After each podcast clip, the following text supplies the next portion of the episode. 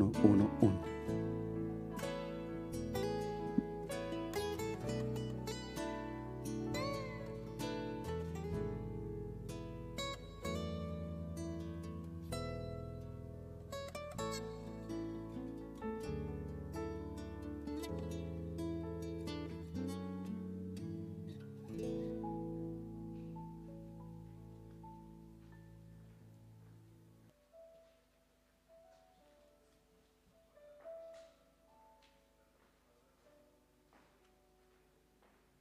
1, 1.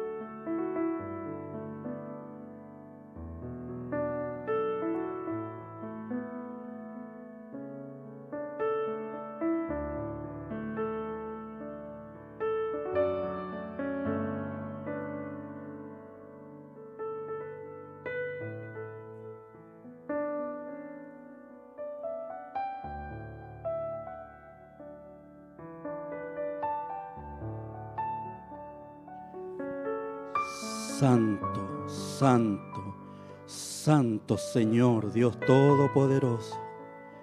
Bendito y alabado sea tu nombre, Señor. Te bendecimos en esta mañana, Padre. En, este, en esta mañana de domingo de resurrección, Padre. Te damos gracias, Padre mío, porque estamos un día más, Señor. Aquí, Padre mío, en el deber. En el deber, Padre mío, que tú nos predestinaste desde el tiempo, Señor, tú guardaste un pueblo, Señor, que mantendría esta, eh, bandera flameante, que nunca sería arriada por el enemigo. Esta fe, Señor, esta fe perfecta en ese sacrificio, en ese plan de salvación.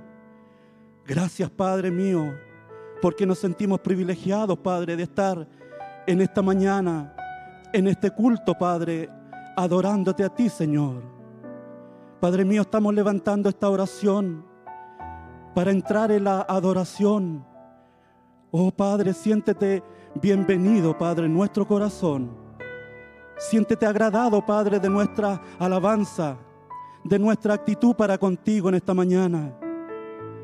Que el enfermo, Señor, que está hospitalizado, en el nombre de Jesucristo, Señor, que sea sanado, restaurado, Señor. Aquel hermano que esté afligido, Señor. Oh Padre mío, por medio de la adoración y por medio de la predicación de tu palabra, que reciba liberación, Señor. Bendícenos en este día, Padre. Y así como dice el Salmo 139, oh Jehová, tú me has examinado y conocido. Tú has conocido mi sentarme y mi levantarme. Has entendido desde lejos mis pensamientos. Has escudriñado mi andar y mi reposo. Y todos mis caminos te son conocidos. Pues aún no está la palabra en mi, en mi lengua. Y aquí, oh Jehová, tú la sabes toda. Detrás y delante me rodeaste y sobre mí pusiste tu mano. Tal conocimiento es demasiado maravilloso para mí. Alto es, no lo puedo comprender. ¿A dónde me iré de tu espíritu? ¿Y a dónde huiré de tu presencia? Si subiera a los cielos, allí estás tú. Y si en el Seol hiciera mi estrado, eh, aquí, allí estás. Si tomare las alas del alba y hablaré en el extremo del mar, aún allí me guiará tu mano y me asirá tu diestra. Si dijera ciertamente las tinieblas, me cubrirán, aún la noche resplandecerá alrededor de mí. Aún las tinieblas no encubren de ti y la noche resplandece como el día. Lo mismo te son las tinieblas que la luz, porque tú formaste mis entrañas y tú me hiciste en el vientre de mi madre. Te alabaré, porque formidable, maravillosas son tus obras. Estoy maravillado y mi alma lo sabe muy bien. No fue encubierto mi, de mí tu mi cuerpo. Bien que en oculto me has formado y entretejido en lo más profundo de la tierra. Mi embrión vieron tus ojos y en tu libro estaban escritas todas aquellas cosas que me fueron luego formadas, sin fallar una de ellas. Cuán precioso me son, oh Dios, tus pensamientos. Cuán grande es la suma de ellos. Oh, gracias, Padre. Cuán hermoso me son tus pensamientos. Oh, sí, Señor. Mi embrión vieron tus ojos y en tu libro estaban escritas todas aquellas cosas. Oh Padre, que tú habías guardado, ordenado, predestinado para un pueblo. Te bendecimos en esta mañana y levantamos esta oración en el nombre poderoso de nuestro Señor Jesucristo. Amén. Amén.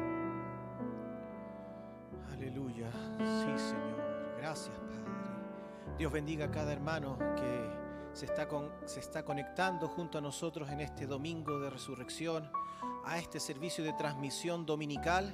Sean todos bienvenidos, que podamos juntos eh, crear una atmósfera de adoración y que nuestro Señor Jesucristo nos bendiga como Él lo ha prometido. Aleluya. Preciosa sangre es la que Él derramó por ti y por mí en aquella cruz del Calvario preciosa sangre derramada en aquel calvario por mi Jesús.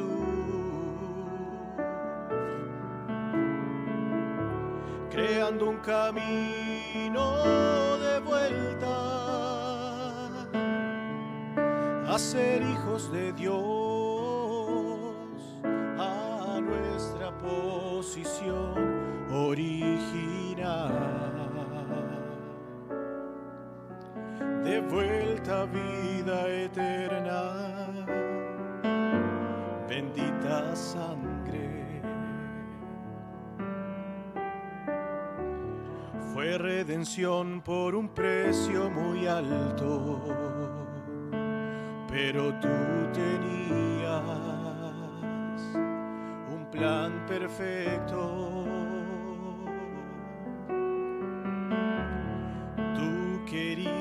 manifestarte en amor que excede, gracias Señor, todo conocimiento, preciosa sangre derramada.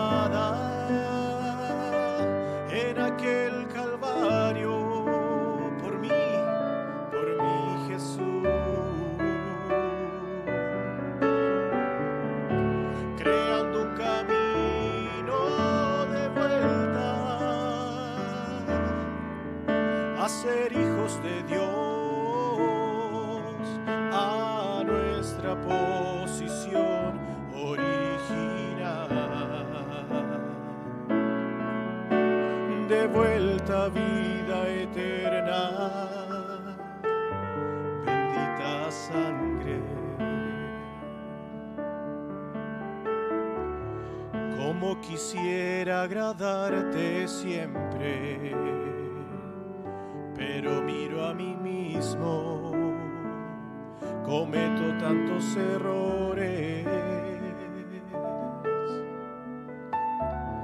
mas no es lo que yo haga, gracias Señor, ni que lo merezca, es solo tu sacrificio.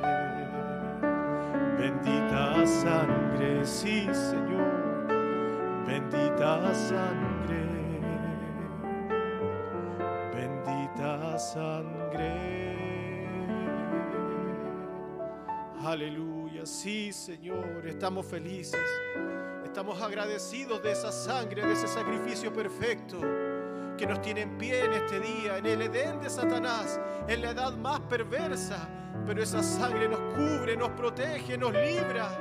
Aleluya, sí Señor, todo es posible en esta sazón.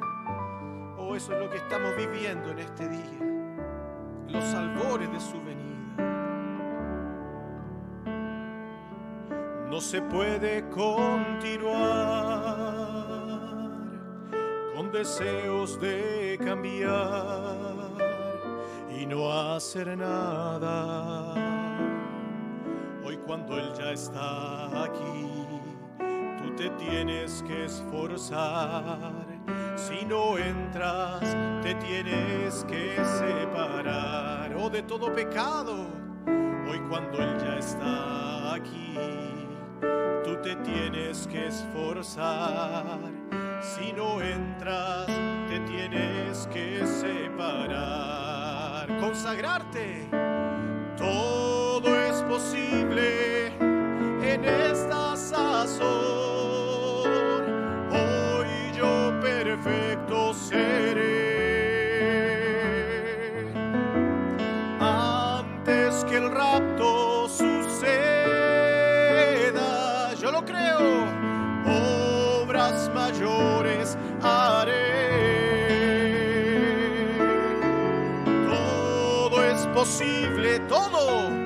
En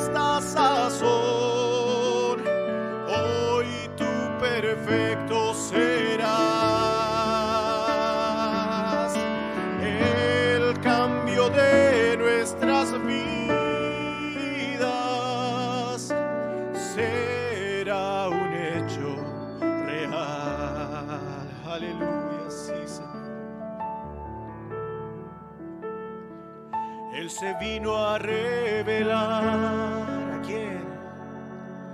A una novia redimida por su sangre. Tú te tienes que quitar el calzado de tus pies, porque el lugar que pisas santo es. Donde Él está, Él es santo. Tú te tienes que quitar el calzado de tus pies, porque el lugar que pisas santo es. Aleluya, sí, Señor. Todo es posible en esta sazón. Hoy yo perfecto seré. Él lo prometió así. Aleluya. Antes que el rapto suceda,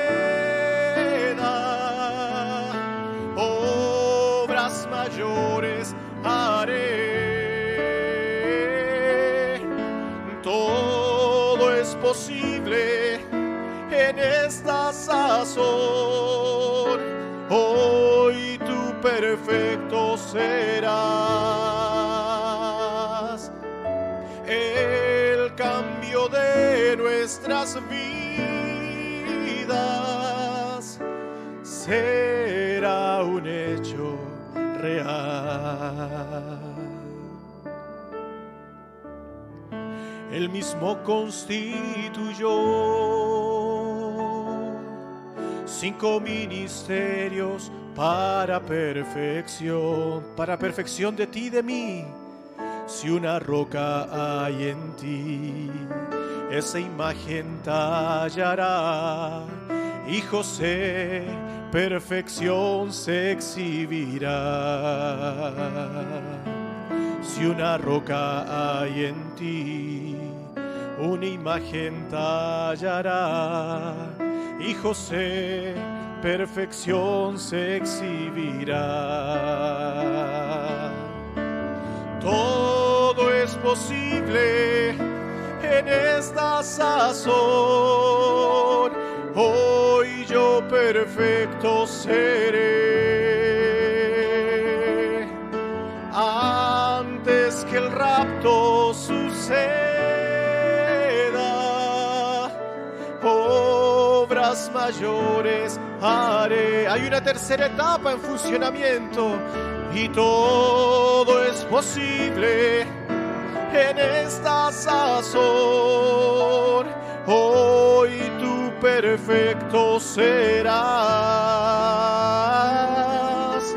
el cambio de nuestras vidas. Será un hecho real, oh sí, Señor, aleluya.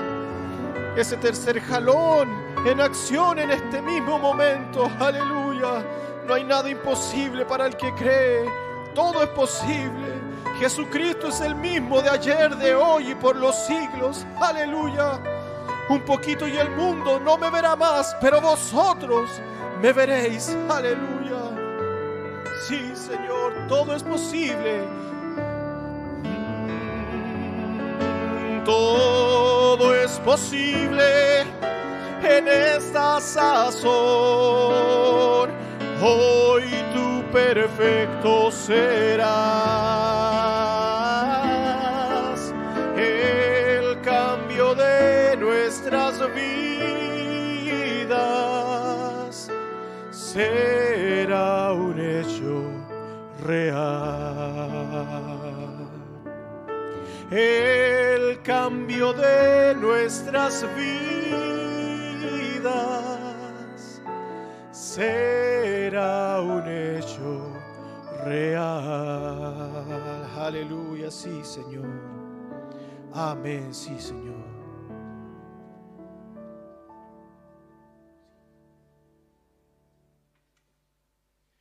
Aleluya. Estamos felices de este tiempo que Él nos da, particularmente de poder estar alabando al Señor Jesucristo de turno junto a mis hermanos. Habemos más de dos o tres y estamos adorando y bendiciendo en este lugar. Quizás no podemos estar todos juntos, pero hay una guardia que está adorando a nuestro Señor. Hay una oportunidad de nuestro hermano Eddie Alegría, la familia Alegría Ulloa. Amén. Aleluya, sí, Señor. Todo es posible en esta sazón. Somos testigos de ello. Aleluya.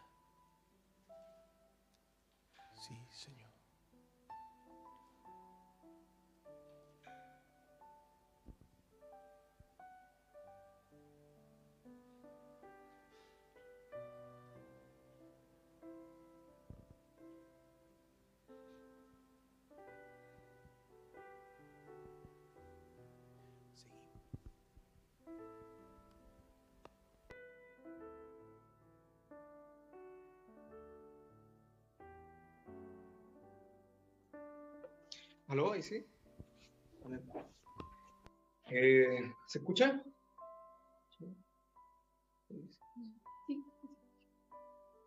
Sí. Dios les bendiga, mis amados hermanos, eh, en este culto dominical. Queremos dar este testimonio para la gloria de nuestro Señor Jesucristo. Eh, bueno, muchos nos conocen a nosotros, pero los que no nos conocen, contarle nuestra, nuestra vivencia como matrimonio joven, de que tuvimos este pequeño guerrero, que mm, cuando nuestra esposa dio a luz a este, a este varón, eh, se complicó demasiado. Eh, hubieron pronósticos devastadores que, que los doctores nos, nos empezaron a transmitir. Una, de que nuestro bebé nació con problemas respiratorios, que afectó eh, su, organismo, eh, un problema en cuanto a, una subida extrema de bilirrubina, ya que los doctores nos explicaban de que una persona normal eh, tiene aproximadamente dos puntos y nuestro bebé tenía casi 24. Y eso era, era, no era normal y era muy excesivo y eso se iba a reflejar en el, en el cerebro de, de, nuestro bebé. Además que eh, no descartaban una posible meningitis que también atacaría al, al cerebro de nuestro, de nuestro hijo. Y obviamente como personas humanas, jóvenes, nosotros inexpertos en este tema, eh, nos conmovió demasiado, nos destrozó nuestros, nuestros corazones, estuvimos muy batallados, pero sin embargo eh, nos, nos, mantuvimos en fe con mi esposa para rechazar a, ese, a, ese, a esos perros que querían eh, lastimar a nuestro bebé, a nosotros. Eh, aplicamos la fe, lo que nos fue enseñado en la palabra de Dios, lo que nuestro pastor siempre nos, nos vino diciendo de que echemos a ese perro, que confiemos en su palabra. Y, y eso hicimos, echamos nuestras cargas delante de Él y, y, todo empezó a cambiar. Todo empezó a cambiar de ese momento. Igualmente eh, veíamos que estaba mejorando nuestro hijo, pero venían otras cosas, le inyectaban, le, saca, le, le inyectaron su espaldita dos veces para sacarle eh, líquido espinal. líquido espinal, cosas que nos devastaron. Eh, sin embargo, ahí en nuestro, en nuestro sufrimiento, nosotros no podíamos ver a nuestro bebé por el tema de pandemia. Y Lisette, que una gran guerrera también, se tuvo que quedar con él cuidándolo, yo aquí en casa solo, fue devastador. Y ahí en mi tristeza eh, eh, le pedí a Dios que, que, que, escuchara nuestra petición y así fue.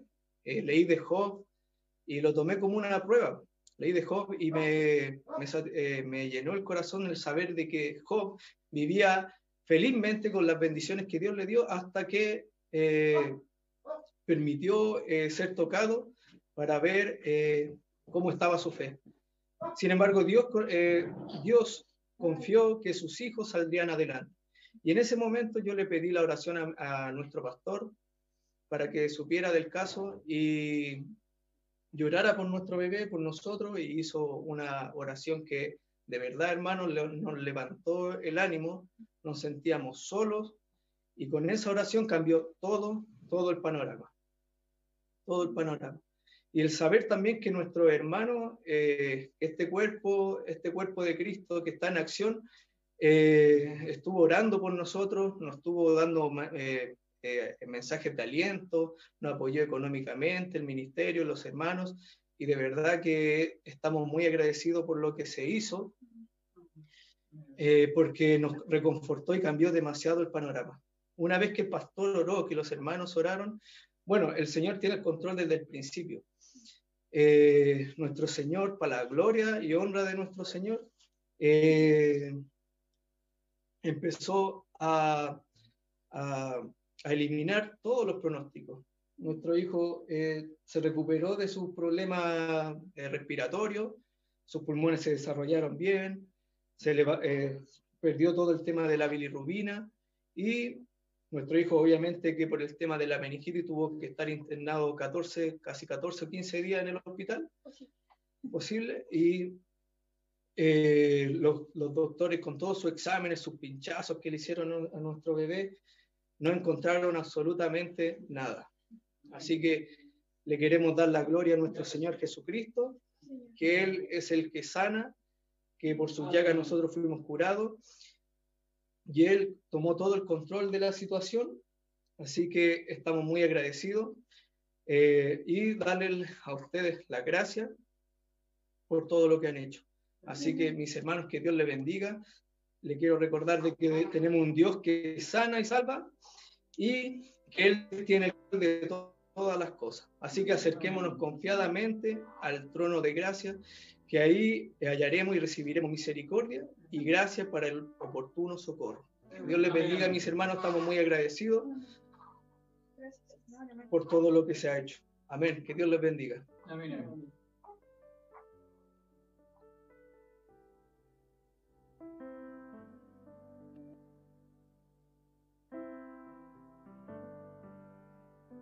Aleluya. Oh, qué maravilloso es escuchar de un Dios vivo.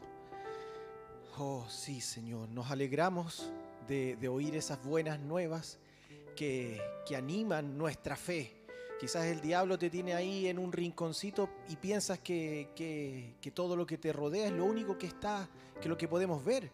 Pero más allá de nuestros ojos hay una fe más allá de estos cinco sentidos hay un sexto sentido y que ese sentido se fortalezca al escuchar estos grandes testimonios de un Dios vivo que está en medio de su pueblo.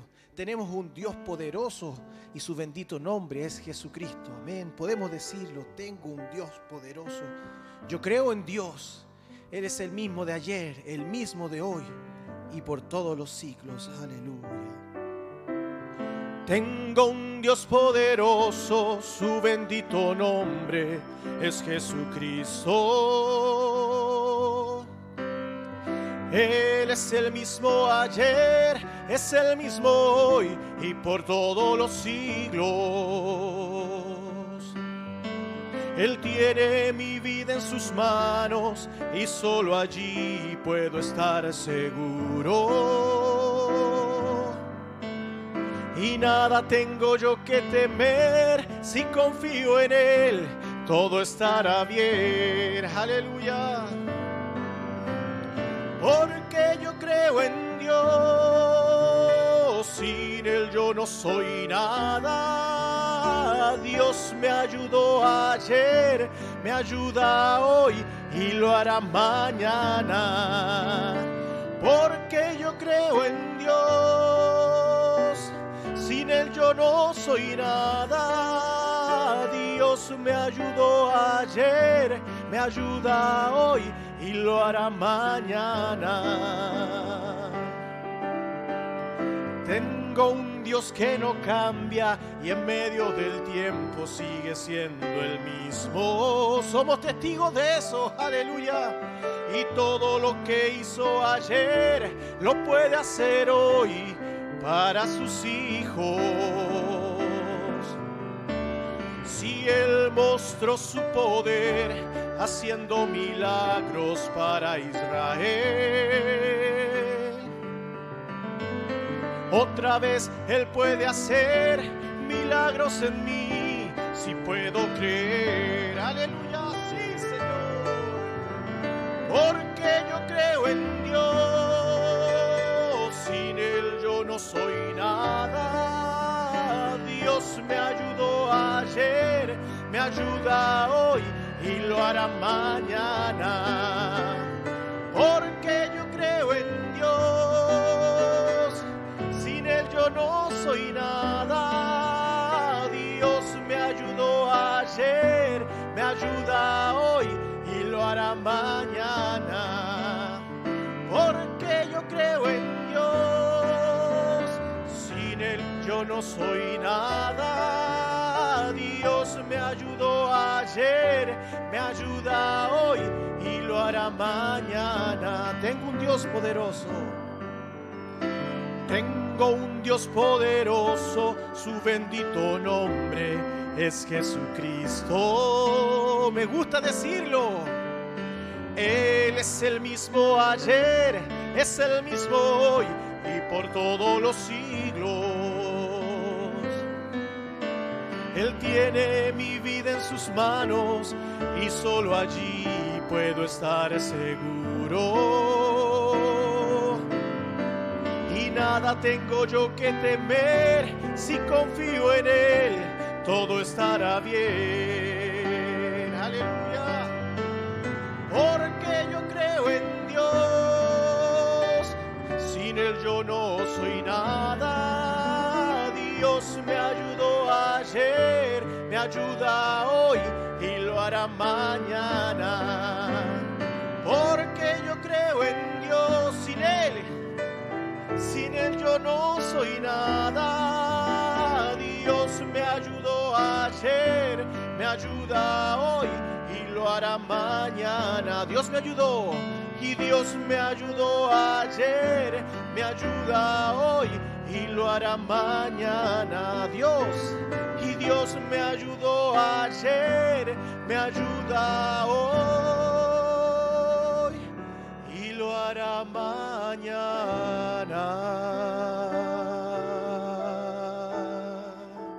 Aleluya, sí, Señor. Es una realidad de nuestros corazones. Honra y gloria al Padre eterno, que a su Hijo unigénito nos dio por el rescate del mundo entero. Aleluya. Sí, Señor.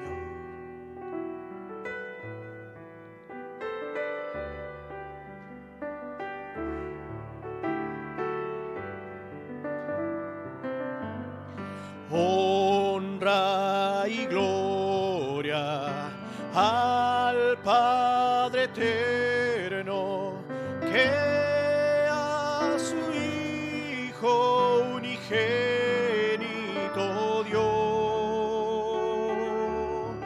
por el rescate del mundo entero.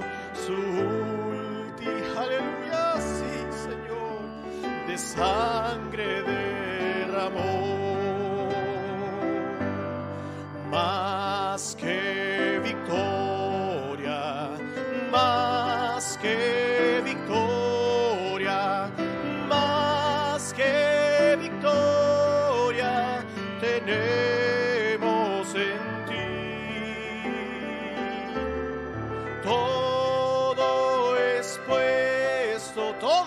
Debajo de tus pies y más que victoria tenemos en ti. Aleluya, sí, Señor.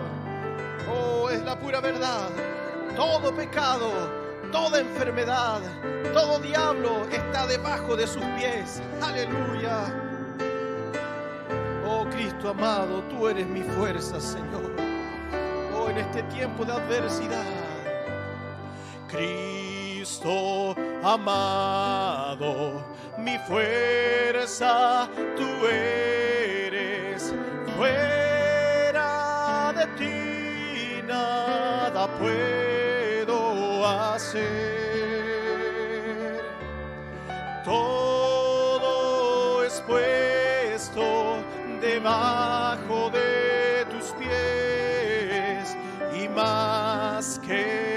victoria tenemos en ti. Aleluya. Más que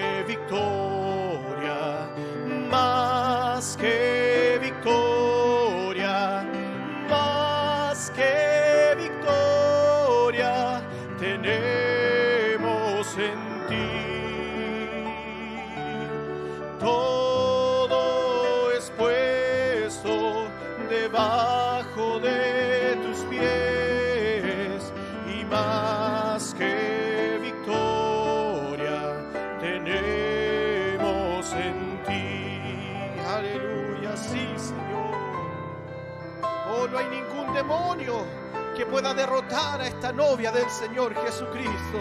Aleluya. Tenemos victoria sobre el mundo, sobre el pecado. Aleluya.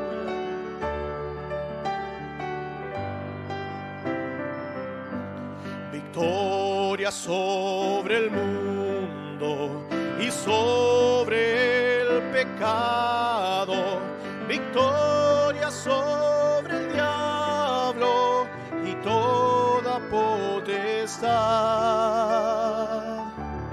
Y el que venciere será coronado según su promesa y buena voluntad. Aleluya, sí, Señor. Más que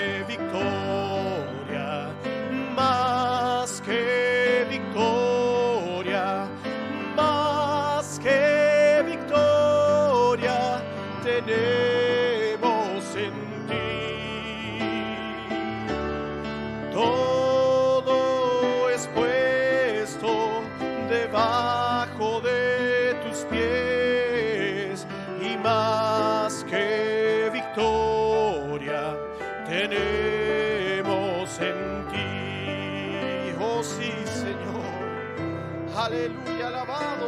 Bendito sea tu poderoso nombre, Señor Jesucristo. Oh sí, Señor.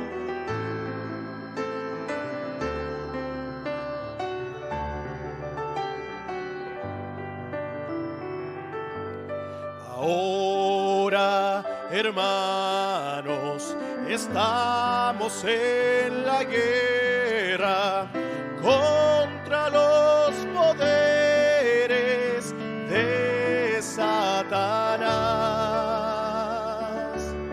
Después de la vida aquí en la tierra, con Cristo reinaremos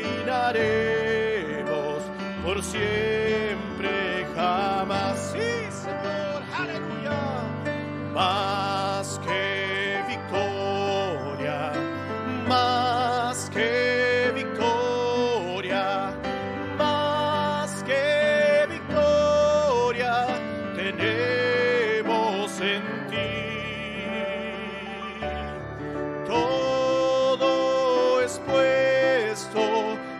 debajo de tus pies y más que victoria tenemos en ti. Más que victoria, más que victoria, más que victoria,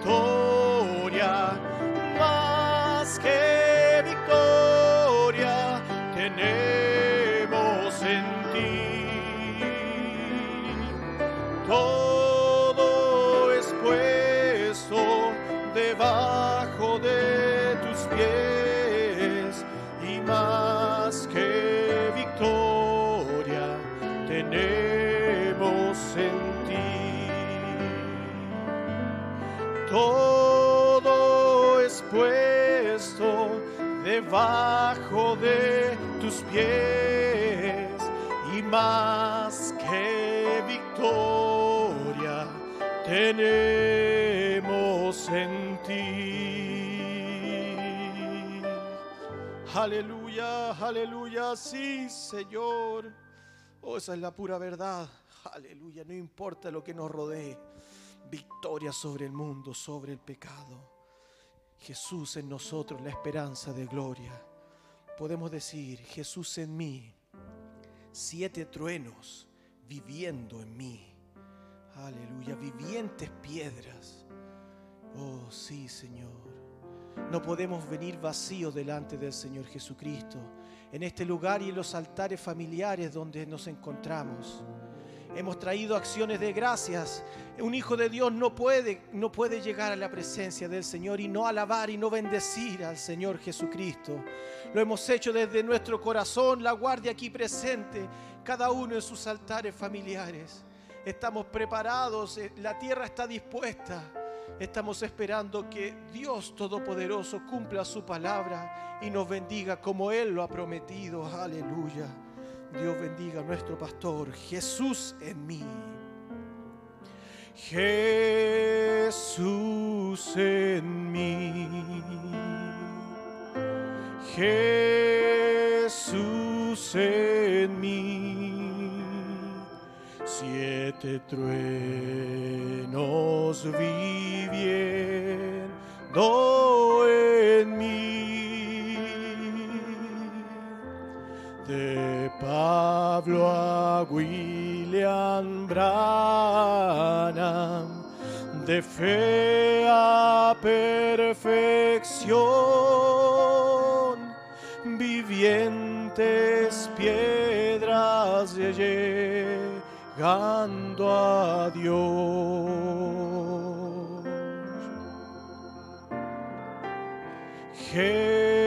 Jesús en Jesús en mí. Siete truenos viviendo en mí. De Pablo a William Branham de fe a perfección, vivientes piedras llegando a Dios.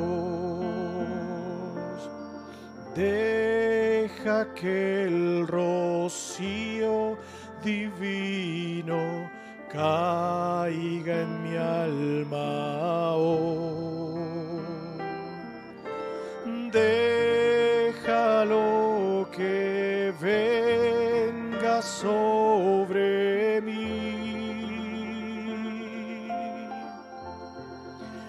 Santo Espíritu,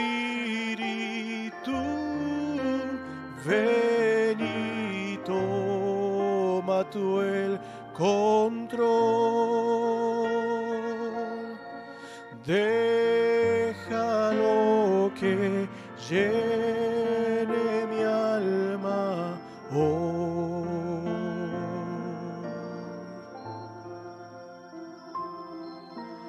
Déjalo que el rocío divino caiga en mi alma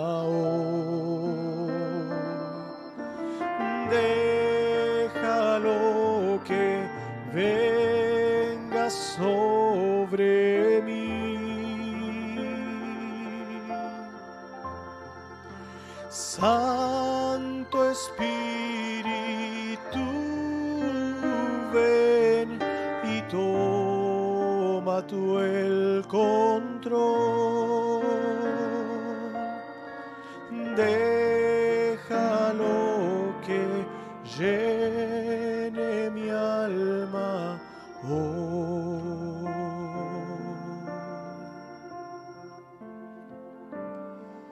Amén, gloria a Dios. Bendigamos el nombre del Señor. Santo es el bendito nombre del Señor Jesucristo.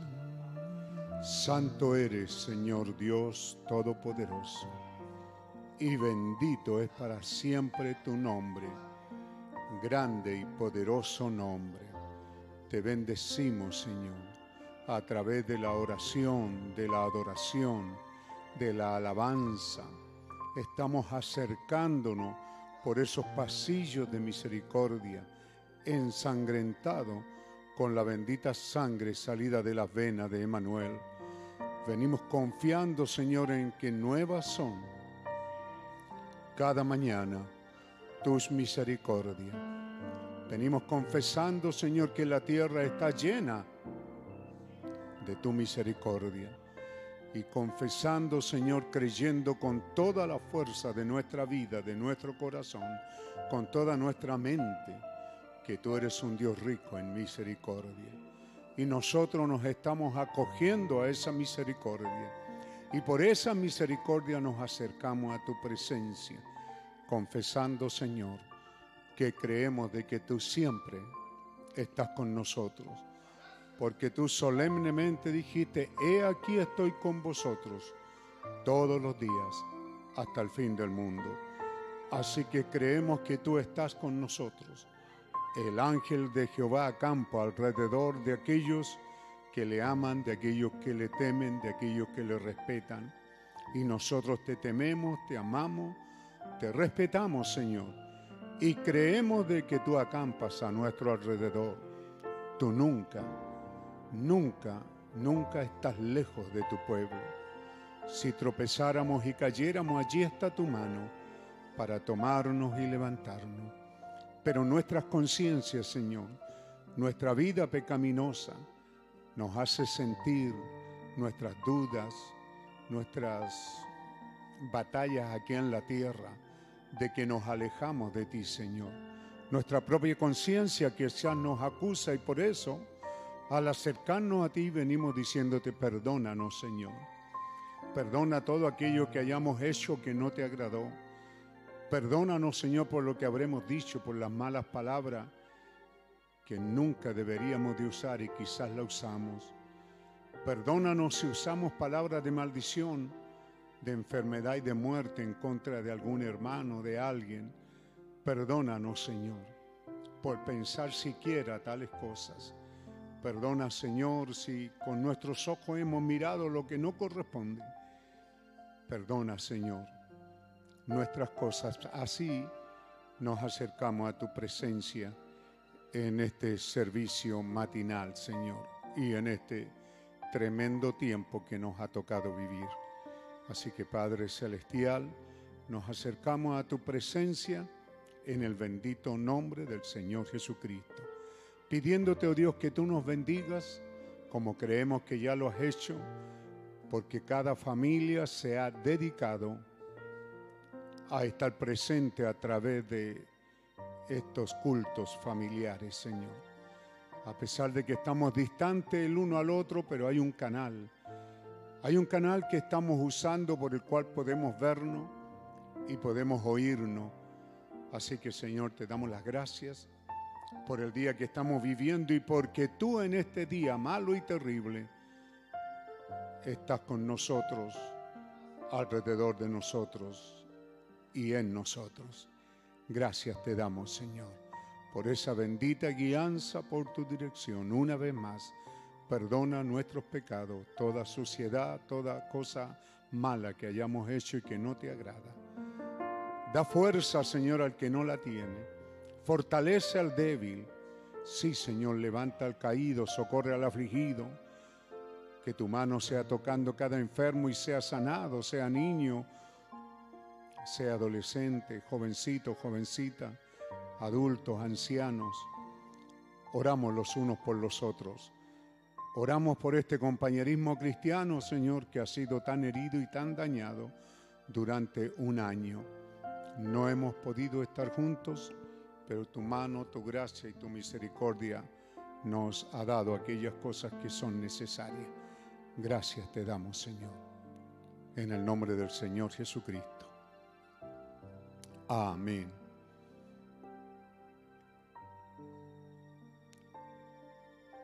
Esta mosquita no va a molestar, ¿tiene? Porque a veces... Juan 4, hermano. Un saludo a toda la audiencia allí en sus casas. Juan capítulo 4, versículo 4, un texto muy conocido, hemos predicado mucho de ello y la vez que hemos tocado esto ha sido una bendición y no sé hasta dónde llegaremos en este pensamiento, pero es para que usted tenga en mente a través de toda la predicación que esto es lo que apuntamos, hacia esto es a lo que estamos apuntando y es a que Dios está en nosotros. Así que teniendo esta escritura delante de nosotros, estaremos hablando, predicando de la palabra del Señor y pidiéndole que Dios nos dé una revelación fresca, nutriente, vivificante, prevaleciente. Un saludo a toda la audiencia. Dios les bendiga en sus altares familiares. Dios les bendiga en sus casas. Dios bendiga lo. Esto no, no para, Señor. ¿Sabe? Tira por aquí alrededor nomás. Por detrás. Dice el Evangelio, no, primera de Juan, capítulo 4, en el nombre del Señor Jesucristo, amados, no creáis a todo espíritu, sino probad los espíritus si son de Dios, porque muchos falsos profetas han salido por el mundo. En esto conoced el Espíritu de Dios. Todo espíritu que confiesa que Jesucristo ha venido en carne es de Dios. Y todo espíritu que no confiesa que Jesucristo ha venido en carne no es de Dios. Y este es el espíritu del anticristo, el cual vosotros habéis oído que viene y que ahora ya está en el mundo. Hijitos, vosotros sois de Dios y los habéis vencido. Porque mayor es el que está en vosotros que el que está en el mundo. Dios bendiga esa lectura de su palabra, ese capítulo 4. Tomen asiento, hermano. Como hemos dicho, eh, saliendo o llegando hasta ustedes a través entonces de, estas, de estos canales digitales llamados plataforma, ya sea Facebook y cada una de esas cosas. Es un tiempo extraño en verdad y como hablamos el viernes queremos otra vez estar hablando de estas cosas porque si hay algo que nos interesa es saber con certeza dónde estamos caminando, que podamos conocer el tiempo, para Dios era muy importante que conociéramos el día y la hora que estábamos viviendo y que al reconocer ese tiempo también podamos estar ciertos de la clase de alimento que tendríamos para ese tiempo. Ahora, como hemos dicho, ¿cierto? Nos encontramos, no hay manera de negarlo. Estamos frente a hechos que son y que pareciera que pareciera que no son, pero sí son, porque ahí están delante de nosotros. Estamos a través de estos canales, de internet, de esta plataforma, que hace 60, ciertos años atrás, en los días del hermano Branham, esto estaba recién vislumbrándose. Pero él siendo un profeta, él vio el día que estábamos viviendo. Así que por eso que queremos recordarles aquellas cosas que vimos el viernes. Eh,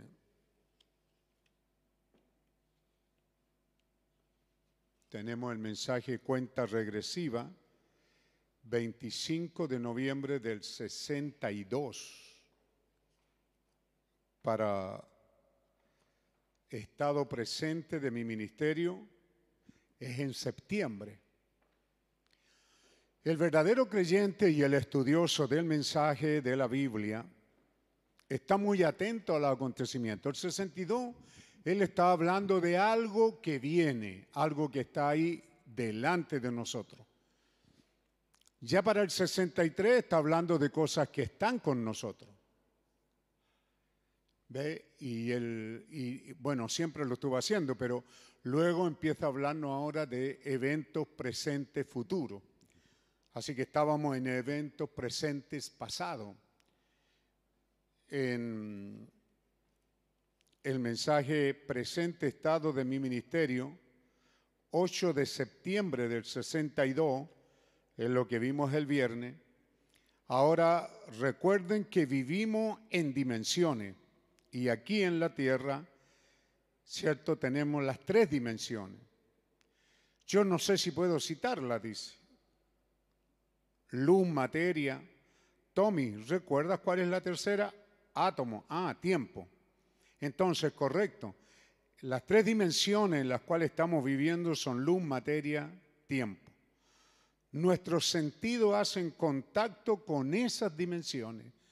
Así que hay dos cosas aquí que nos hace mirar el profeta. Las dimensiones y que nuestros sentidos, hay otro mensaje, ¿cierto? Usted sabe que ahí el mensaje le está abriendo otro mensaje, lo está llevando en su mente y corazón a que piense, ¿cierto?, en cinco sentidos. Estamos en un cuerpo que tiene cinco sentidos. Y esos cinco sentidos, por medio del cual tomamos contacto con estas tres dimensiones, estos cinco sentidos pueden tomar contacto con estas tres dimensiones, luz, tiempo, materia. ¿Ve? Nuestro sentido, eh, la luz, el tiempo, la materia, nos declara, no diríamos que estamos atrapados, sino que es donde estamos en verdad. ¿Ah? Yo creo que esto es lo que Dios hizo para que en este día final pudiéramos captar de una manera más directa lo que es vivir en dimensiones y cuán profundo era lo que Dios estaba tocando. Entonces, luego viene, dice, una cuarta dimensión. ¿ah? Esta cuarta dimensión es entonces cierto que dijimos que es espacio vacío, lo sacamos de internet, el espacio exterior, el espacio vacío. ¿Ve? llamado simplemente espacio o cielo. ¿Se acuerdan? Eso está, como es escuela dominical o a manera de escuela dominical, en Génesis capítulo 1. Luego dijo Dios, versículo 6, haya expansión. Así que Él está llamando expansión a esto. Él está creando la expansión, haya expansión. E hizo Dios la expansión. Ve, no es, no es un vacío que quedó. Él construyó esta casa aquí y luego construyó otra allá y quedó un vacío. No, esto no es quedó. Él creó ese vacío. ¿Se da cuenta? El segundo día, la segundo, el segundo día, la segunda creación es que Él creó este espacio vacío. Cuando usted tiene, ¿cierto?, una cosa en un lugar y otra cosa en, otro lugar, lo que queda ahí es vacío. Y pareciera que esto no tiene que ser creado, eso pareciera que se da por el hecho de que está vacío. Pero usted nota aquí que Dios creó este vacío. Y a este vacío le llamó dimensión y a este vacío le llamó en el versículo 8 y llamó Dios a la expansión cielos. ¿Ve? Entonces la ciencia sabe que eso está ahí y aunque es vacío, la ciencia descubrió la comunicación inalámbrica o sin cable. Es aquella en la que la comunicación, la comunicación, tiene que tener un emisor y un receptor. Así que aquí tenemos en cierto lugar, ¿verdad? Un aparato como esto que está emitiendo. Yo tengo en mi mano un micrófono, pero ese micrófono está conectado a un equipo. ¿Se da cuenta? Y usted allá está conectado a su teléfono, su computador, su televisión, y eso, ¿cierto? Está conectado también a algún equipo. Pero de ahí, desde allá hasta aquí, vemos a la hermana que está en los Estados Unidos, ¿verdad? Es vacío. A través de ese vacío, de ese espacio vacío llamado cielo, es que entonces tenemos esta comunicación inalámbrica. No se encuentra unida por ningún medio de propagación física. ¿Se da cuenta? Esta sencillamente está viajando por el aire. Es importante esto que estuvimos estudiando y que por la ayuda del Señor queremos ver, porque en, en cuenta regresiva, donde también está tocando sobre dimensiones, cuenta regresiva, página 19, sí, 19, tiene varios párrafos página 8 quiero decir, párrafo 19. Entonces ahí en el 19 dice, ve, tenemos cinco sentidos. ¿Escuchó bien? Cinco sentidos nos comunican a través de tres dimensiones. ¿Ve? Pero para comunicarnos con Dios tenemos un sexto sentido. Y ese sexto sentido es fe. Quizás me salte un poco, pero son temas que ustedes y yo, por la gracia de Dios, hemos estudiado. Pero es para llegar, ¿por qué el profeta está hablando de dimensiones y de sentido? Nosotros tenemos, sabemos que hay otra dimensión, la cual es la cuarta. Por allá por el año 1960, Ve, esto estaba en pañales, ya la radio había venido de muchos años atrás. Pero lentamente, ¿cierto? Por allá, no sé si es por los 50, pudiéramos tener esa fecha, es cuando aparece la televisión. ¿Mm? Así que yo espero que usted capte eh, la manera de tratarlo, el hermano Branham. Sabemos que hay otra dimensión la cual es la cuarta dimensión, porque la ciencia la ha explorado y la ha descubierto, y es la radio. ¿Ve? La radio y luego él dice la televisión. Todo esto, ve, es transmitido a través de onda, éter, el éter. Estos cielos, esta expansión este vacío, expansión, cielo, también es llamado éter. ¿Ve? Ahora, en esta cuarta dimensión, escuche atentamente, no hay sentido en nuestro cuerpo que pueda detectar la radio o la televisión siendo transmitida por esas ondas de éter. ¿Qué me dice, hermano David?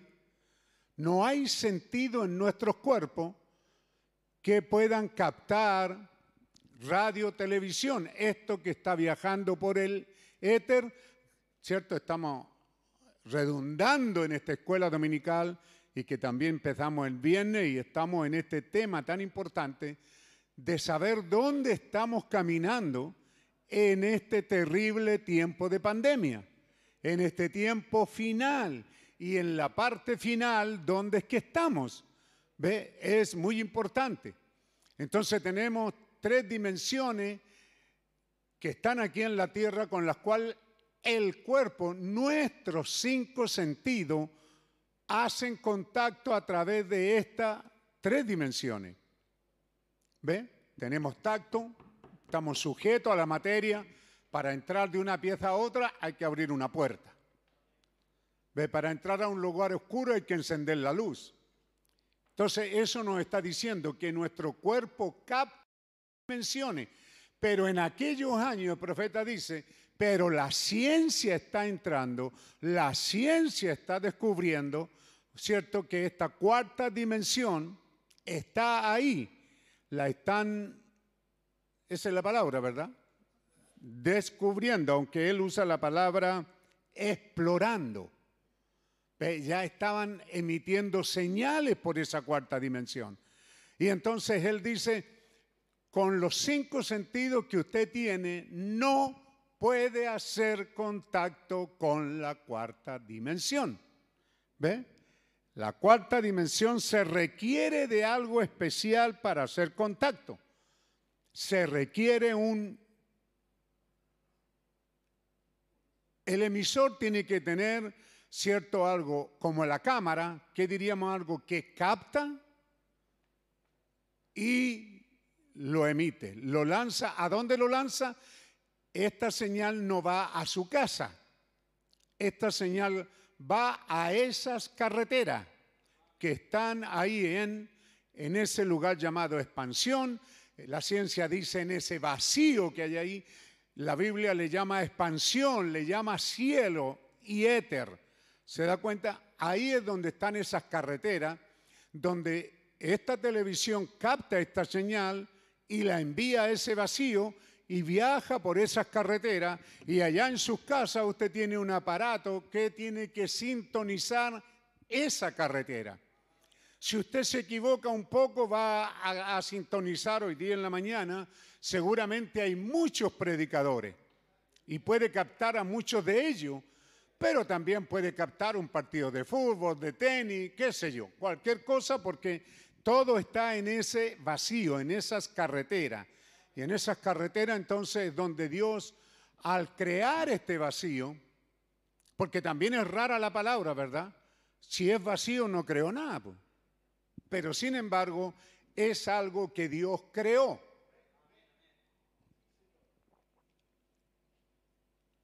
Y cuando Él creó esto, dijimos, ¿verdad? Para su enriquecimiento espiritual, para que su celo espiritual comience a despertar, que Dios no dijo esto es bueno. El primer día Él dijo esto es bueno. El segundo día lo que Él creó dijo esto, no dijo esto es bueno. El tercer día dijo esto es bueno. El cuarto día esto es bueno. El quinto día esto es bueno. El sexto día esto es muy bueno. Esa es la expresión que usó. Es cuando Dios creó al hombre, Dios dijo, esto es muy bueno. ¿Se da cuenta? Por decir así, el séptimo día fue más bueno todavía porque fue vacaciones, fue descanso. Pero cuando creó el segundo día, lo que creó el segundo día, no le llamó bueno, porque Dios sabía que aunque la visión tardare, a su tiempo se cumplirá. Y para que esta se cumpliera, si usted lo nota, pasaron seis mil años. ¿Se da cuenta?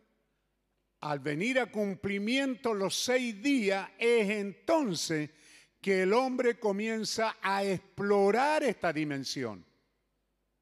Comienza a tantear cómo es que es. Y luego hayan que es bueno, emiten la palabra bueno, porque transmiten, puede ser noticias que son importantes de saber, transmiten programas educacionales, eh, intelectuales, ¿cómo se llama? No solo intelecto, sino... ¿Cuánto? Culturales. Así que pareciera que era bueno, pero Dios no dijo que era bueno. Entonces vea usted en estos últimos 60 años, no en los 6.000 años, durante 6.000 años, hermano, este canal, esta dimensión, nadie hizo contacto con ella porque el hombre no tiene sentido para hacer contacto con esta dimensión. El hombre tenía que descubrir un montón de detalles, por decirlo así, para llegar a esta dimensión. Y hace 60 años, por decirlo así, 70 años, cuando el séptimo mensajero está predicando sobre la tierra, es cuando el hombre está recién explorando estos lugares. Para ese tiempo, para el profeta, este era novedoso, pero él siendo un hombre estudioso y siendo un profeta de Dios, entonces nos dice, no hay manera, el hombre no tiene cómo Usted no puede ir por la calle y oír y ver esta cuarta dimensión. Esta cuarta dimensión. La quinta, que es la región de los condenados, en cierta manera Dios permitió que se abriera una ventanita allí para que tenga una idea el hombre y tema. Cierto que es la dimensión de los prisioneros. ¿Ve? en cierta, en cierta medida, si está prisionero es porque va a condenación. Entonces le llamó como una pesadilla. Es cuando un hombre capta cosas que están sucediendo, no puede despertar y tampoco se puede dormir y descansar de esa pesadilla. Está entre dormido y despierto y es porque conciencia y sus conciencias están haciendo contacto y produciendo chispas, porque la visión no es clara. ¿Se da cuenta? El hermano Branham podía unir eso, conciencia y subconsciencia, y él podía ver hacia el futuro. Fíjese usted lo que ahí está pasando. El profeta nace para conectar el consciente con el subconsciente. ¿Ve? Pero nosotros no. Entonces, como no salimos con ese don, a veces hay gente que tiene pesadilla y es para mostrarle que está haciendo contacto, pero no un contacto de visión, sino un contacto eléctrico. Algo se está produciendo ahí. ¿Ve? Quizás Dios mostrándole lo que es esa región de los condenados.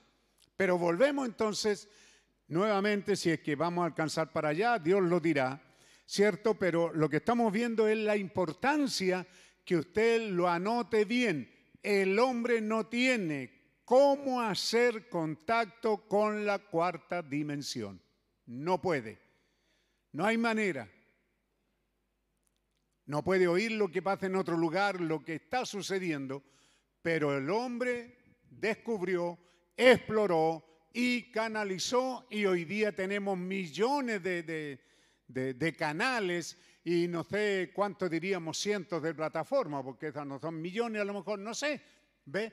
Todo eso está viajando por esa vía y, cierto, yo le pongo aquí, por esa dimensión demoníaca, porque el diablo se ha hecho cargo y ha tomado el control de esa cuarta dimensión para enviar toda clase de señales engañosa. ¿Ve? Por eso Dios no dijo esto es bueno. Hoy día estamos en tiempos de pandemia y ¿qué es lo que más hace el diablo a través de esos canales, de esta carretera demoníaca? Es meter en su mente mentiras y engaño. Él está ahí día y noche martillándole a ¿ah? eh, CODI 19, CODI 19, CODI 19. ¿Ve? El diablo está usando eso y entonces esta dimensión, aparte de tener este tremendo poder, no lo desconozca, no es una cosa cualquiera, es un tremendo poder esto que es la comunicación. El diablo se metió en ella y la manipula y todo lo que trae a su mente es engaño, pero también esta cuarta dimensión, por cuanto es algo electromagnético, cautiva su mente y lo hace prisionero de esta señal. Cautiva su mente, cautiva su mente y la hace muchas veces adormecer y llegamos a una conclusión, dice el profeta. Por eso es que la novia, o más bien disculpen, por eso es que la iglesia, por eso es que los evangélicos, los llamados de religión, están condenados a no arrepentirse jamás, porque este canal es... Va, la tenía en la mente, no lo, cautiva, lo seduce, lo... ¿Cuántos los hombres así que tienen ese poder de controlar la mente, de hipnotizar? ¿Ve? Es como la serpiente, mueve la cola allá y lo hipnotiza.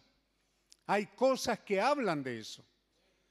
Entonces, usted tiene en las edades pasadas que en medio de la vida de los creyentes, y también pasamos por eso eh, el viernes, ¿verdad? Como esto desde el tiempo que es tiempo, las pruebas vinieron y el gran profeta Job lo declaró de una manera sencilla. El hombre nacido de mujer, corto de día y harto de sinsabores. Eso es la fotografía del ser humano sobre la tierra. Pero a pesar de las persecuciones y muertes y sufrimiento durante estas siete edades por las que viene caminando la iglesia, lo que más hizo la iglesia fue orar, leer y meditar y buscar la presencia de Dios. Todo eso lo hizo la iglesia hasta cuando el hombre incursionó, exploró esta cuarta dimensión.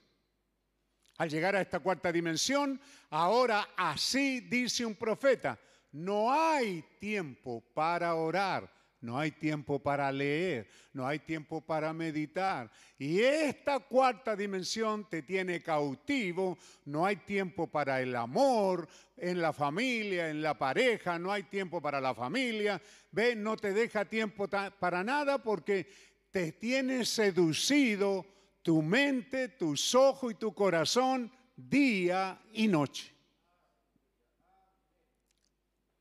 Por eso tienen razón los legalistas al decir, ni mire. Por eso que el profeta, él dijo que de la tele han hecho una maldición, porque pudo haber sido una bendición, pero el diablo ve por qué. Bueno, yo se lo puedo resumir en, en, en algunas cosas que escribí aquí. Ve, estamos en la edad de la Odisea, derechos humanos.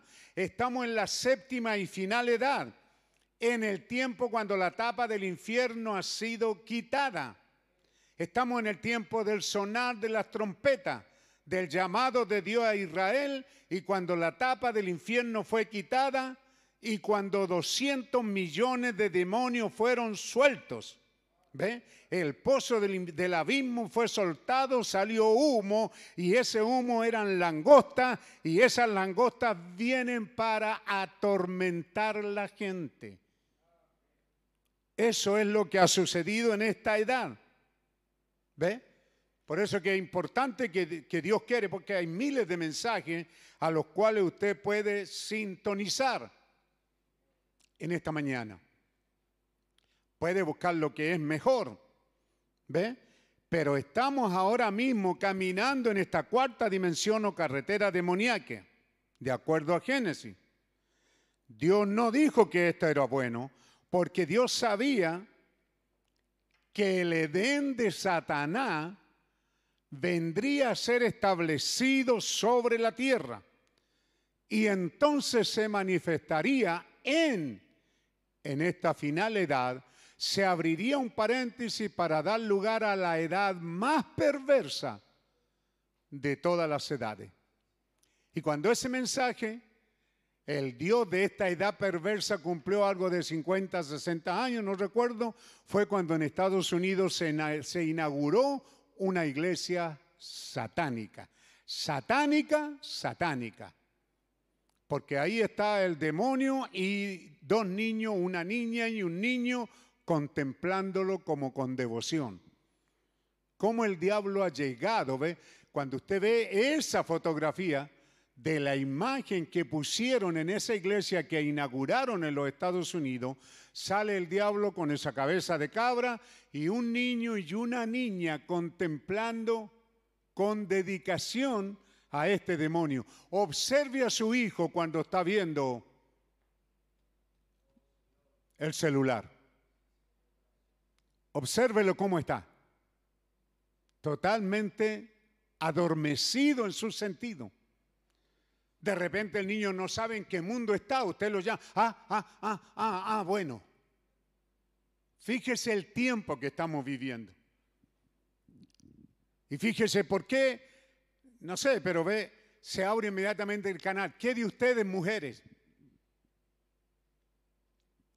Que al casarse y comprometerse a tener un marido y tener un hogar y criar esos hijos para Dios. ¿Qué de ustedes cuando el niño está inquieto le ponen la televisión? Y el niño a veces todavía no camina y ya la televisión lo atrae. O el computador, o el celular. Y el niño hay muchas cosas que debería de saber y no las sabe, pero sí sabe usar el celular. Si te ve el dedo, como tú haces ahí para eh, abrir el secreto, ¿cuánto es la palabra clave? El niño lo desbloquea, lo, hace. Él aprende eso. ¿Ve? Porque esto tardó seis mil años en venir a manifestación. Por eso es que es importante que ponga cuidado, ¿ve? A lo que dice el mensajero. Es importante. Sabemos que hay otra dimensión, la cual es la cuarta dimensión, porque la ciencia la ha explorado y la ha descubierto, y es la radio, no hay sentido en nuestro cuerpo que pueda captar esa cuarta dimensión. Pero entonces, el diablo hizo el emisor. ¿Ah? Y hizo, ¿qué tenemos ahí? Receptor. ¿Y cuánto está dispuesto usted a pagar por el receptor, hermanito? Usted no quiere una caja vieja que hay que estar golpeando, la verdad. Usted dice que yo quiero un teléfono que me sirva para hablar por teléfono, pero luego ya lo, cree, lo quiere para todas las basuras que ahí tiene. Y en este den de Satán, ve, también ha entrado que el mensaje está ahí para nosotros usar una excusa y decir, es que yo lo uso para el mensaje y también está la Biblia. Pero resulta que esa es una llave, es una fuente que tiene dos aguas y Dios dijo que no hay esta fuente. En la creación original no hay una fuente que dé agua dulce y amarga a la vez, no hay una fuente. Y así nos mantuvimos hasta la edad pentecostal. No, no, no había manera de que una fuente dé dos clases de agua. Pero ahora sí. Usted tiene la llave de la ducha, la cocina, que le da agua tibia y agua caliente. ¿Ve? El hombre llegó en esta edad a hacer eso. Y el hombre llegó a, sacar este equipo ahora que usted anda con él en el bolsillo y de repente lo abre, no para tomar agua dulce, aun si tiene sed usted lo abre para tomar esas cosas saladas y amargas.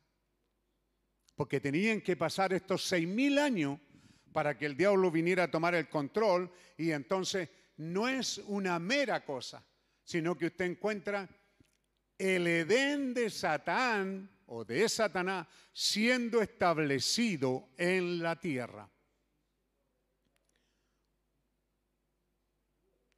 Y cuando el Edén de Satanás establecido, entonces tenemos en la tierra la edad más perversa. La edad de la Odisea, que es derechos humanos o derechos de la mujer. Lo último que salió esta semana, si ustedes han sabido, mujeres, el último mensaje de la mujer es que nos reservamos el derecho de no ser madre. Y eso corrió por la televisión, por esa cuarta dimensión. El diablo la puso a correr por todo el mundo de que en los derechos de la mujer está el no tener hijo. Porque solo está hablando de derechos de la mujer, no está hablando de los derechos del hombre. ¿Ah? Dígame si ese derecho no se ha ido manifestando dentro de la iglesia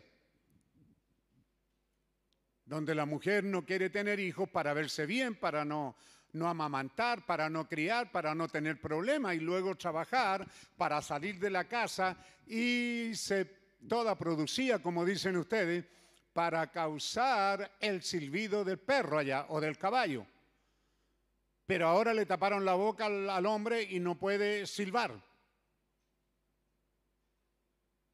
¿Ve usted a dónde va apuntado todo eso? ¿Dónde viene eso? En el Edén de Satanás, en la edad de los derechos de la mujer, los derechos humanos. Y la mujer está reclamando ahora el derecho a no ser madre. Como decíamos en nuestros campos nosotros cuando éramos niños, pero si se caía de cajón. Si de momento que la mujer está pidiendo aborto libre, sin restricción, es porque la mujer va para allá, para ella hacer y deshacer, para prostituirse más de lo que se ha prostituido todavía. Y llegar en la casa para ustedes, hombres, tener una ramera y no tener una esposa y no tener una madre. Ahora, ¿cuál es la diferencia? Si a la ramera le tienes que pagar a la ramera callejera, pero a veces tienes una en la casa que también tienes que pagarle y es exigente y quiere buena casa, quiere buenos muebles, quiere bueno esto y lo otro. Pero ¿qué estás recibiendo a cambio, hermano? ¿Qué está recibiendo a cambio el hombre? Aún si, si, el hombre quiere caricias de mujer, tiene que pagar por ello, porque su mujer no tiene caricias. El médico dice que las cosas en el ser humano se atrofian. A mí me encanta cantar, pero ya llevo años que no canto. Entonces, cuando canto ya no me quiero ni oír, porque las cuerdas vocales se me hicieron a perder. Una porque al predicar mucho y no trabajar las cuerdas para cantar, entonces hay notas que a ustedes ya no les llegan, se le arrancan. Y es lo mismo con el ser humano, esa mujer cariñosa que sale a recibir a su esposo. Ah, esto es bueno, ¿verdad? Les conviene. Pero el profeta dice, el hombre viene cansado y la mujer sale corriendo y lo abraza y le da un beso y luego se sienta a la mesa con él. Y el marido tiene que servirle, tiene que atenderla. O sea, la mujer solo toma lo que le conviene nomás. ¿Mm? Pero el atender con cariño a su marido no está cansada de, de qué? De estas carreteras infernales. Porque más temprano que tarde cansan la mente, cansan la vista. Porque los sentidos tienen que usarse para hacer contacto con esta carretera, tienen que usarse, solo que usted no puede conectarse directamente, tiene que hacerlo a través de esta pantalla.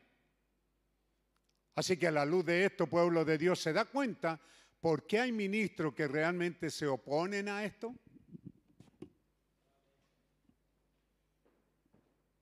Hay ministros que no están de acuerdo con que esto esté saliendo a través de las pantallas. Nosotros lo hicimos porque la guianza del Señor nos llevó a la predicación radial.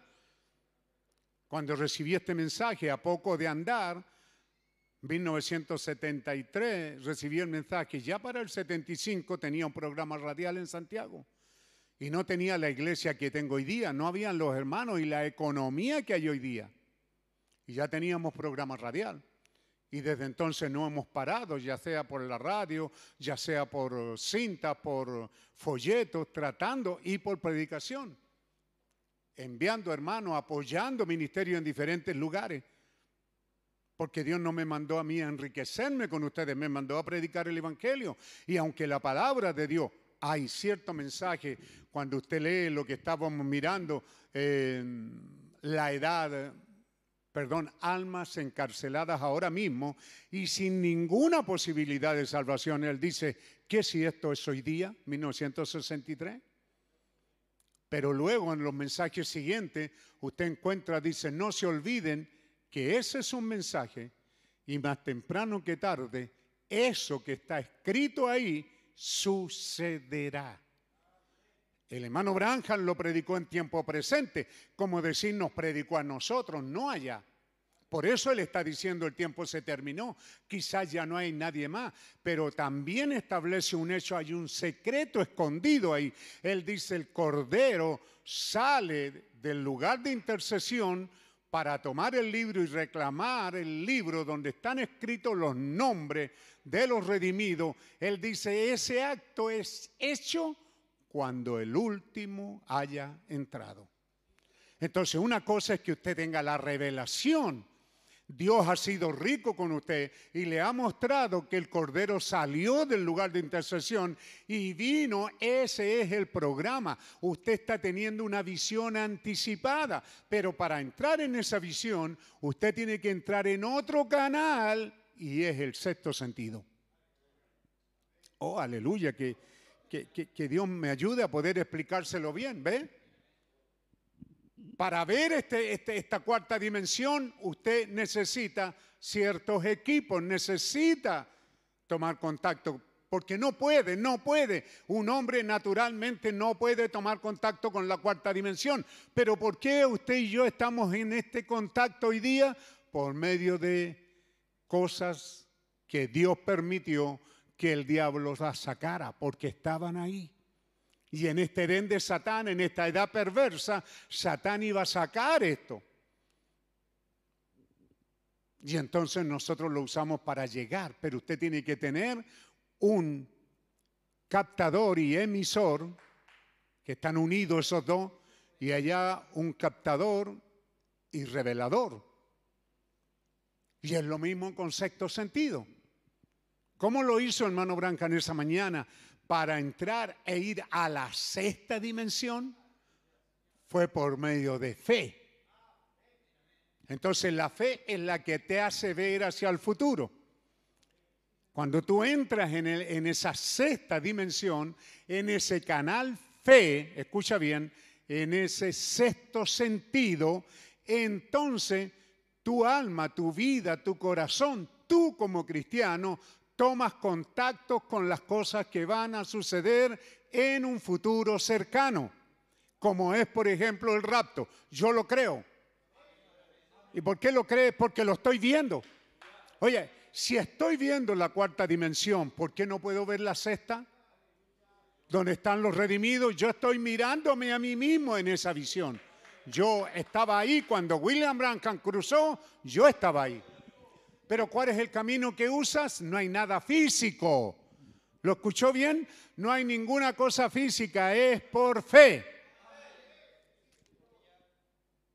Entonces nos estamos manteniendo en esto, ¿ve? Es en esta edad. Ninguna otra edad descubrieron ni excursionaron en esto. El hombre usaba otras vías para comunicarse la carta, los indios usaban el humo, qué sé yo, señales. Pero en esta edad el hombre comenzó a usar esta y enviar señales secretas de un lugar a otro, donde el ser humano no puede captarla. Pero cuando, cuando un gobierno que está en guerra le mandaba señales a su ejército, el otro gobierno comenzó a estudiar cómo interferir esas señales. Y para ello necesitaba construir un equipo, un aparato algo que lograra captar esas señales. Y así como el diablo se fue abriendo camino, para que usted hoy día tenga esto y no tiene que decir, esto está en pañales. ¿Ah? Usted no puede decir, hermano, la ciencia está explorando la cuarta dimensión, la ciencia está entrando, está descubriéndola. No, usted y yo estamos viviendo cuando somos testigos. Usted es un testigo de que esta cuarta dimensión, esto que pareciera que no existía, que era un vacío, ahora usted puede ver que no es tan vacío, que son carreteras infernales. Y Dios por medio de su grande amor nos ha motivado como ministros del Evangelio a meternos en esta carretera y enviar señales hacia ustedes. Pero eso no es un permiso para que usted entre en las otras carreteras. Esto es una emergencia que Dios está usando. Es algo que Dios nos advirtió, nos dijo, si el diablo cierra las iglesias, ¿cómo nos comunicaremos? Y Dios vino a la escena y nos dijo cómo lo hiciéramos y aquí lo estamos haciendo. Pero no es un permiso para que usted se quede ahí y luego sintonice otras cosas que no convienen. Así que ve, él lo, él, lo muestra de diferentes maneras. Entonces, en cuenta regresiva, hermana Salazar eh, la veo conversando y está predicando, hermana. Veo a otro ahí también. No se olviden que los estoy viendo. Eh, Cristian Bascuñán, te felicito por estar ahí en estos servicios y por estar peleando esta buena batalla de la fe y ahí junto a tu mamá. Te felicito también, que Dios te bendiga y te dé esa victoria total. ¿Me escuchaste, Cristian? Cristian Bascuñán, ¿cierto? Y está con su mamá. ¿Y cuánto es su mamá? Rebeca. Eso es lo que pasa, que no pueden dormirse porque yo hasta le veo los ojos aquí a ustedes. Están en la pantalla grande. Así que los veo cuando ustedes están predicando un mensaje paralelo al que yo estoy predicando. Una cosa que usted le diga a su compañero está en tal parte, es la cita, pero cuando eso se está repitiendo a través de todo el culto, es bueno que reconsidere su posición. Entonces, en cuenta regresiva, el profeta dice, ve, es lo mismo. Pero note cuál es lo sobresaliente de esto, hermano. Aquí hay una cosa tan sencilla y que hemos tocado tantas veces y que yo se las voy a repetir hoy día. Hermano, por favor, piense, es el mismo poder, dice. El hombre estaba ahí caminando, dice la Biblia, y con el sudor de su frente comenzó a sacar el fruto de la tierra. Con el sudor de su frente tenía que ir de un lugar a otro y tenía que plantar, arar, cosechar, todo eso. Usted lo va a encontrar que hay lugares, escuche bien, donde todavía hay hombres tirando el arado. Hay lugares en la tierra donde todavía hay hombres tirando el arado, uno llevando el arado y dos tirándolo. Pero hace miles de años que el hombre descubrió que el caballo y el asno tienen fuerza y que era, e, era cuestión ¿ah? de atraparlo y de domesticarlo. Bueno, algunos se rompieron el pescuezo, pero al final el hombre terminó, porque el primero el caballo era un caballo cerril, nunca había tenido contacto con hombre quizá. Ah, un caballo salvaje allá criado. Y cuando usted va a esos caballos salvajes y el hombre los monta, largan al hombre por el aire.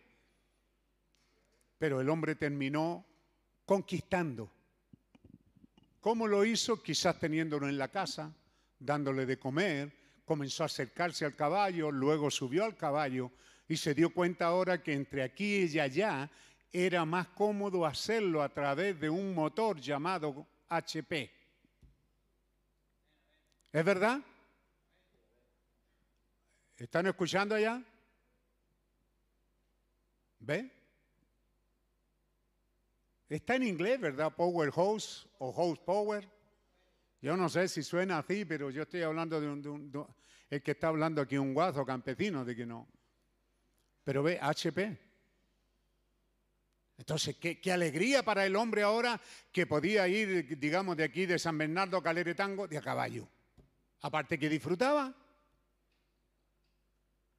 Después echó a la esposa atrás y después a los hijos, pero se dio cuenta que un caballo no podía llevar a toda la familia, entonces hizo un carro de arrastre.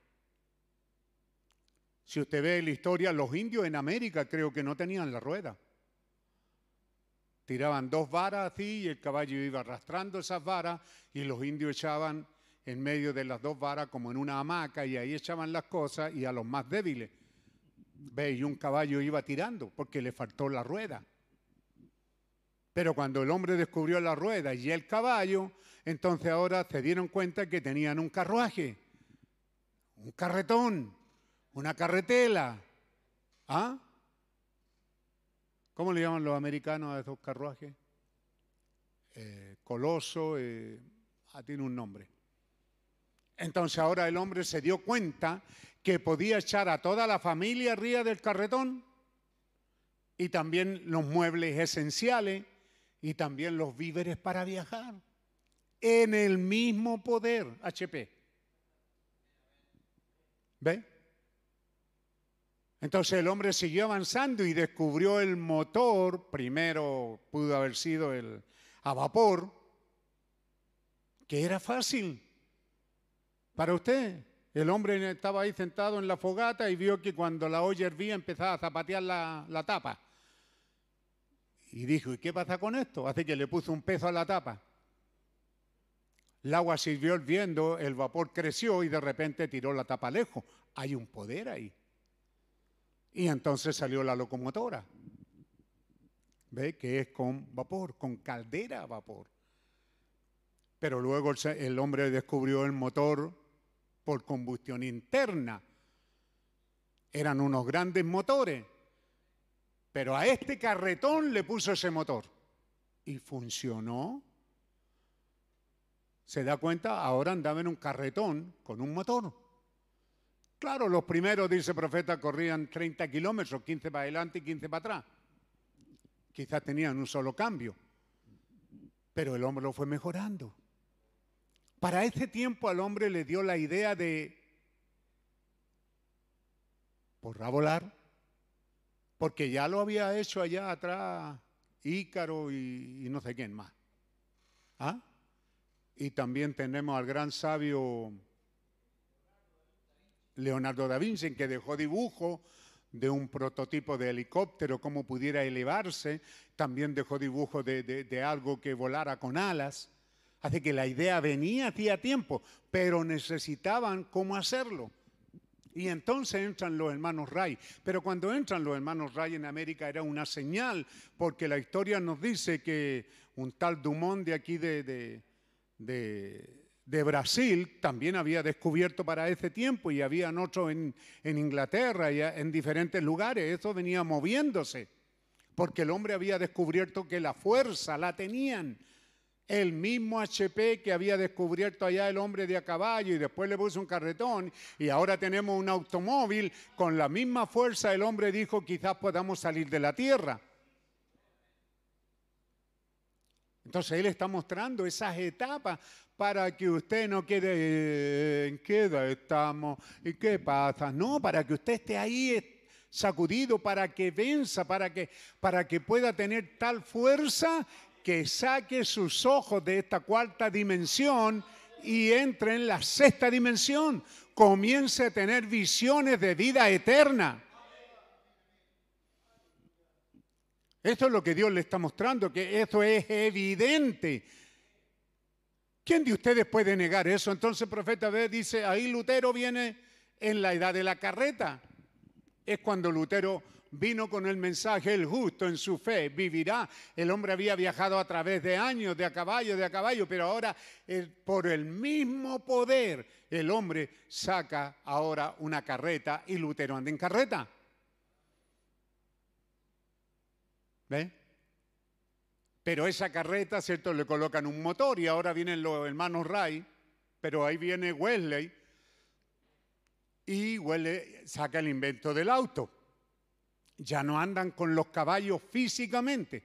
Ahora inventan un motor que miden su fuerza del motor por lo único que tenían para medir la fuerza. Y era caballo. Porque el hombre había andado de a caballo y había andado en carreta con caballo. Así que ahora a este motor, a este automóvil, le ponen, este motor tiene una fuerza de tanto HP. ¿Por qué? Porque ponían una carreta, estos americanos, con cuatro caballos y cuatro más adelante, ocho caballos y otros más, hicieron unos tremendos carretas y la hicieron arrastrar, le pusieron carga y vieron cuánto cargaban cuatro caballos, dos caballos, ocho caballos. Entonces fueron diciendo, este es tirado por un caballo. Este tiene un caballo de fuerza, un HP. Este otro tiene dos caballos. Este otro tiene cuatro caballos. Y así cuando llegaron al automóvil, entonces ahora llegaron a multiplicar esos caballos de fuerza. ¿Ve? Pero los hermanos Ray al final del siglo XVIII, al entrar el siglo XX, que diría, perdón, XIX al XX, es cuando ellos descubren, sacan el avión por unos tantos segundos, este avión voló, la fotografía está, porque ellos creyeron que lo harían. Si no hubieran creído, no hubieran tenido un fotógrafo. Pero ellos tenían un fotógrafo que porque creyeron que volaría. Así también usted, si usted cree, tenga un fotógrafo que lo fotografíe, haciendo que esas cosas que usted cree lleguen a ser manifiestas. Así que, amado hermano, ¿ve? Por el mismo poder. Qué importante que usted se grabe eso. El mismo poder, no fue otro poder. El mismo poder que movió a Lutero lo movió a Wesley. Y entonces ahora tenemos que un montón de acróbatas. Fue una edad romántica la edad del avión. Uy, por todas partes andaban avioncitos y andaban hombres amarrados arriba haciendo acrobacia, se amarraban los pies y andaban arriba de las alas parados, boca abajo, como sea, el avión dando vueltas. Este fue un espectáculo y lo mismo que hicieron los pentecostales en 1906.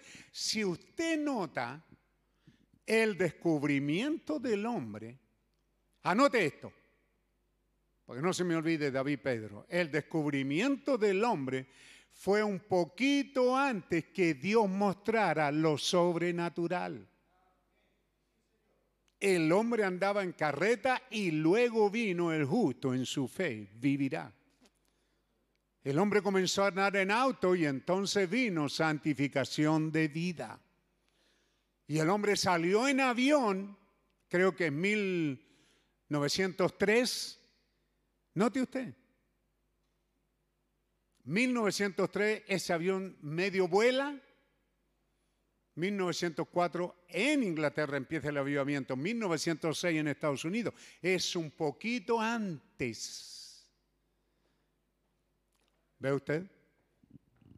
Y luego, dice él, tenemos la edad de el astronauta. Ahora tenemos que en los Estados Unidos, ¿verdad? Sacaron un motor con mucho más caballo en un motor reducido y lograron romper y pasar a través de las atmósferas, atmósfera, estratosfera, ionósfera y qué sé yo. Y el hombre salió al espacio exterior y comenzó a girar alrededor de la Tierra, que significaba que estábamos a un paso de volar más alto. Dios está mostrando cómo el hombre puede ir un poco más alto. Pero entonces vino el diablo y en este den de Satán saca a luz, comienza a usar esta carretera infernal, diabólica, con toda clase de mensajes mentirosos, y entonces tiene al mundo adormecido. Hoy día el pastor dice, oremos, y luego pregunta, ¿cuántos oraron? Nadie. ¿Ve?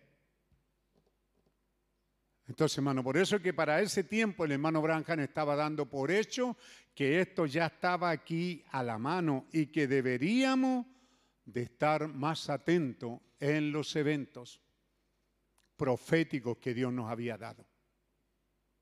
Pueblo del Señor, Estamos trayendo a la luz estas cosas para que usted las vea desde diferentes puntos de vista. ¿Dónde estamos? ¿Qué clase de alimento debo estar tomando? ¿Qué clase de vida cristiana debo de estar viviendo? Juntemos aquí 500, hacemos una lista. No, hermano, entre niños niño y los que han llegado, una iglesia de 600. Sí, pero ¿cuántos claman y gimen?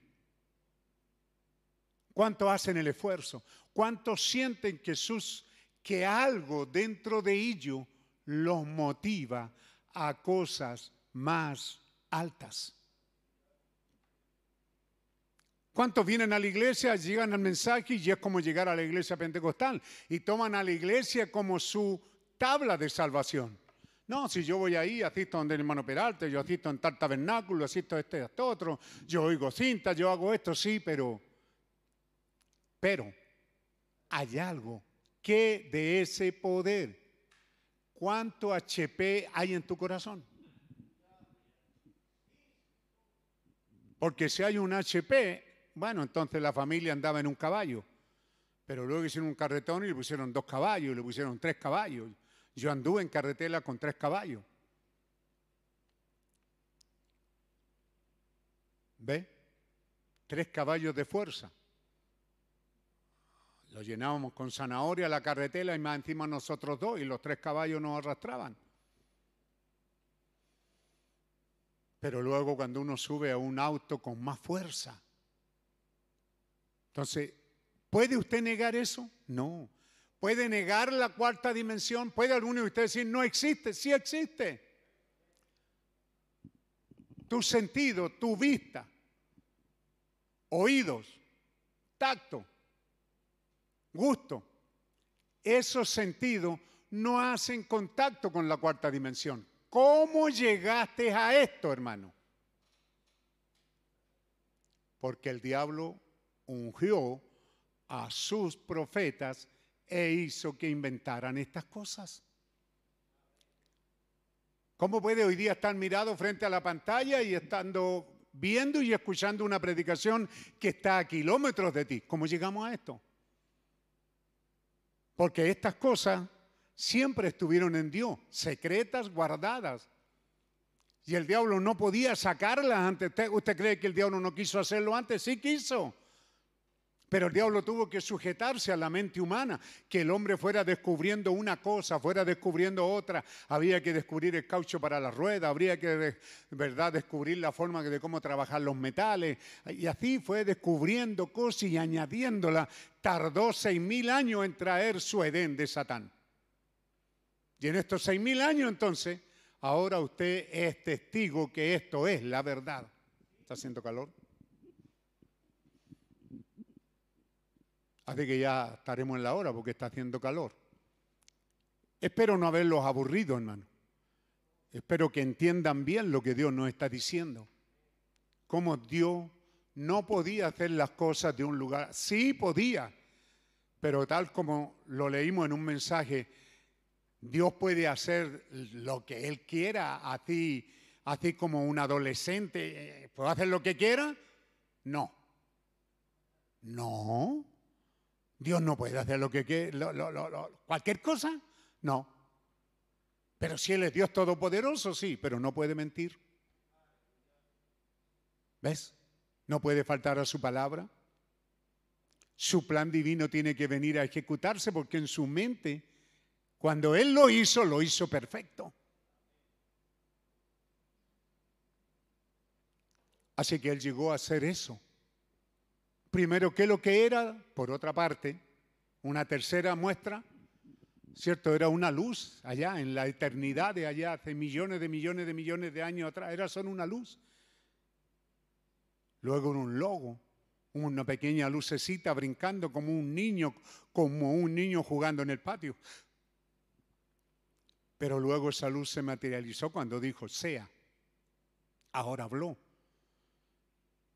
Y esa luz y ese poder, ese espíritu eterno creó seres que le adoraran y recién se da cuenta pasó de espíritu eterno a Dios. Porque tenía seres que le adoraran y él ahora era adorado. Dios es objeto de adoración. Y luego ese Dios pasó a ser qué? Creador. Y ahora cambia de Dios a Elohim. Porque no solo era un mero creador que hizo algo insignificante o hizo algo nomás. No, Señor. Él creó cosas que eran perfectas y que iban a ser probadas a través de los años, porque Él era el creador. Porque en Él, siendo creador, habían atributos. como anhelaba Él ser un padre? Él anhelaba ver a su hijo caminando, caerse y correr a recogerlo. Él anhelaba ver a su hijo llorando por él, por algo y él correr a atenderlo. Ese atributo estaba en él, tenía que venir a manifestación. Y para venir entonces tenía que ser padre, tenía que permitir que hijos vinieran. Pero también era ser salvador. Y esos hijos tenían que caer y tenían que estar lejos para él correr y salvarlo. Nada estaba imperfecto, nada se perdería. Jamás Dios va a perder a uno de sus hijos. Él no iba a hacer un juego donde él va a perder. Pero este enemigo que estaba ya en el principio y que se estaba levantando como un segundo Dios, ¿cierto? Eh, Dios tenía que darle a él las armas para que probara si podía hacerlo. ¿Tú crees que puede hacer lo que yo hago? Hazlo. Y entonces el, ser humano al caer a la tierra vino bajo sufrimiento. Pero Dios dijo, yo estaré contigo. Abraham, no temas yo soy tu escudo, yo soy tu espada, yo soy tu dardo de ataque. Abraham, no temas, yo soy el gran Shaddai. Ve, él va mostrando sus atributos de amor, va mostrando cuánto nos ama, va mostrando que él tiene secreto y que sus hijos lo sabrán sin que el mundo cómo Él puso esos secretos aquí en la Biblia y el mundo los lee. Hay gente en el mundo, grandes estadistas, grandes pensadores, grandes ólogos, grandes, grandes, grandes, que han leído la Biblia y la han estudiado más que lo que tú la has estudiado. ¿Y cómo es que ellos no han descubierto el plan de Dios? ¿Cómo Dios lo escondió? ¿Cómo Dios lo hizo tan perfecto? Y como tus ojos miserables que no hemos ido a la universidad para estudiar la Biblia, sin embargo, el Dios del cielo ha quitado esa escama de nuestros ojos y ha permitido, ha permitido que veamos las cosas que el mundo no ve. ¿Por qué? Porque tenía que cumplirse su palabra un poquito y el mundo no me verá, no me verá. No importa lo grande que Dios haga en tu vida, el mundo no lo verá. Por eso aquel hombre vino directo y provocó al hermano Brancan y le dijo, ¿sabe qué, hermano Brancan? Yo no creo en sanidad divina y aunque usted haga mil sanidades aquí, aún así no las creo. Y el profeta dijo, perfecto. Bueno, pero si usted es tan seguro, hermano Brancan, que esas sanidades son milagros y que yo no las veo, hiérame entonces, hiérame con ceguedad, pero ¿cómo lo voy a herir si ya está ciego? si hay miles de cosas que Dios ha hecho probando que Él es Dios y usted no quiere creerla, no hay nada que yo haga para que usted la crea. Él nació sí ciego, nació sin ese sentido llamado fe en la palabra viva. Qué tremenda lección, ¿verdad? Solo que yo soy limitado. Pero qué tremendo es ver entonces, hermano, que tenemos cinco sentidos, para hacer contacto aquí con tres dimensiones. Para entrar a la cuarta dimensión, para hacer contacto con esta carretera infernal, ¿cierto? Necesitamos ciertos equipos. Por eso, vea usted, esto lo está diciendo al principio del 60. Hermano, sienta la riqueza de ello, porque en la apertura de los sellos, en el penúltimo mensaje, creo que es pregunta y respuesta, Pregunta y respuesta. Él habla de la presencia de Jesucristo que ha estado ahí todos esos días. Esos siete días Jesucristo estuvo ahí con él en el púlpito, declarando los siete sellos. Pero él dice, él ha estado aquí, ustedes no lo han visto y no hay manera de que lo vean. Pero hermano Brancan, eso es muy duro. Pero entonces él dice, pero es como esto, ¿ve? Él saca a, luz, a relucir las dimensiones Léalo ahí en el, principio de, de pregunta y respuesta, creo que es, de los sellos. Usted está escuchando una voz aquí. Bueno, él dice, pero hermano, son miles de voces las que están pasando alrededor suyo a esta mismita hora. Hay miles de actos de cuerpos que están pasando por aquí. Y la ciencia viene y te lo prueba. Por medio de este aparato llamado televisión, te prueba lo que está pasando ahora mismo en Inglaterra, en África, en la India, en China, en diferentes lugares. Pero están pasando por aquí esos cuerpos, por aquí y a través de nosotros. ¿Y cómo no los vemos y no los sentimos? porque es la cuarta dimensión. Por eso es una carretera infernal, porque son millones canales de pornografía, no sé cuántos millones hay de canales de pornografía. Y le cito esto para que usted vea frente a los pocos canales que están predicando el Evangelio de Jesucristo. Quizás no somos ni el 1%, hermano. Toda clase de engaño está saliendo por estos canales. ¿Cómo los va a negar si usted, hermano, hace, usted que trabaja, hace pedido, llama a una ferretería por teléfono y dice, quiero esto, esto, esto y esto? Lo que usted está pidiendo es algo material, pero está usando esta dimensión. Y el hombre ya toma nota, contrata un camión y hace que esta mercadería le llegue a la casa. ¿Por medio de qué? De esta cuarta dimensión. Entonces algunos dicen, hermano, no deberíamos de usarla, pero la estamos usando. Es parte del siglo XX y del siglo XXI. ¿Cómo lo hace para tomar contacto? Tiene que haber uno Así también cuando los sellos vinieron, dice, Él está aquí revelándose, pero es como un poste, las voces están pasando y la voz de Dios está aquí, pero usted no la puede oír si no sintoniza, necesita, para captar esas voces radiales, necesita una radio con un dial y esta radio puede tener dos ondas cortas, dos ondas largas y no sé los últimos cuántos llegaron a ser. Entonces usted sintonizaba ¿cierto? Movía hacia un lugar una perilla y le daba qué canales iba a sintonizar y, con la otra perilla buscaba en ese canal, ¿cierto? El canal que usted necesitaba. ¿Ve? Usted estaba tomando contacto por medio de algo. Para la apertura de los sellos, dice él, ha estado aquí. Y es como eso. Para él estar aquí y para que usted lo vea, necesita un receptor y emisor. Y el receptor de la palabra de Dios y emisor de la palabra de Dios es un profeta. Porque no hará nada el Señor Jehová, no hará nada el Señor Dios Todopoderoso sin que revele su secreto a sus siervos los profetas. Así que para saber qué es lo que está pasando en el área de Dios, necesitábamos, no para saber la quinta dimensión, para saber lo que está en la sexta y séptima dimensión. Necesitábamos un profeta. Cuando usted está frente a un profeta, usted estaba abriendo un canal sexta dimensión, séptima dimensión. Usted estaba pasando por alto eh, luz, materia, tiempo este vacío, estaba pasando también la cárcel y está más allá. Cuando usted está leyendo la palabra, cuando usted ora en el Espíritu, cuando usted entra en el Espíritu, usted entra en un canal superior a eso. Pero esto es natural, hermano, natural, carnal, humano, tomar contacto a través del, de la cuarta dimensión, a través de estos canales, esto es humano, es científico, es carnal, es sucio, es pecaminoso también.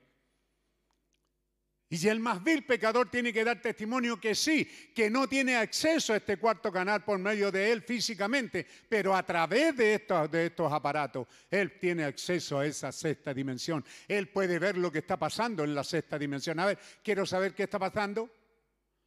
A ver, quiero, dicen que murió el esposo de la reina. A ver, quiero, quiero saber ¿Qué están haciendo a esta mismita hora? Y usted va a llegar a un canal que le está mostrando ahí tiempo presente. Pues usted quiere saber que, cuándo se dio la noticia, entonces lo va a llevar a uno o dos días atrás cuando se dio la noticia de la muerte. ¿Ve? ¿A través de qué? De este canal. ¿Quiere saber usted cuál es la promesa de Dios para este día? Tiene que entrar en el canal de la palabra de Dios. Tiene que entrar en el canal, en el Espíritu de Dios.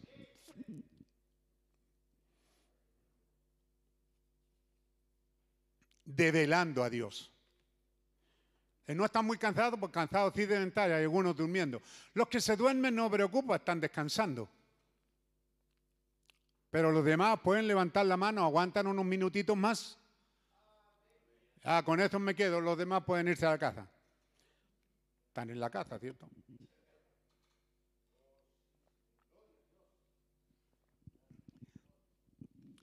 Qué tremendo, hermano.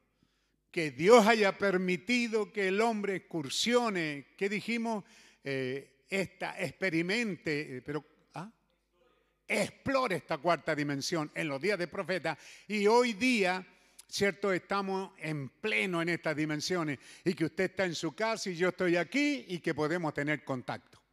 Sin contaminarnos, porque los otros canales y las otras carreteras no chocan con esta. Qué tremendo, hermano.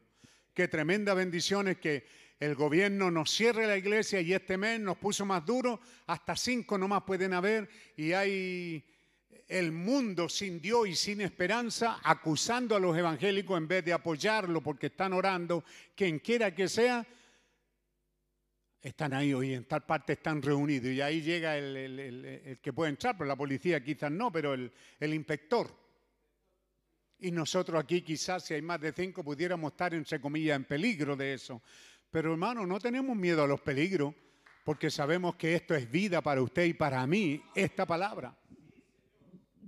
Entonces, hermano, qué importante era que Dios nos mostrara que, por favor, por favor, se lo repito, en los días de la voz del séptimo ángel, esto estaba recién explorándose.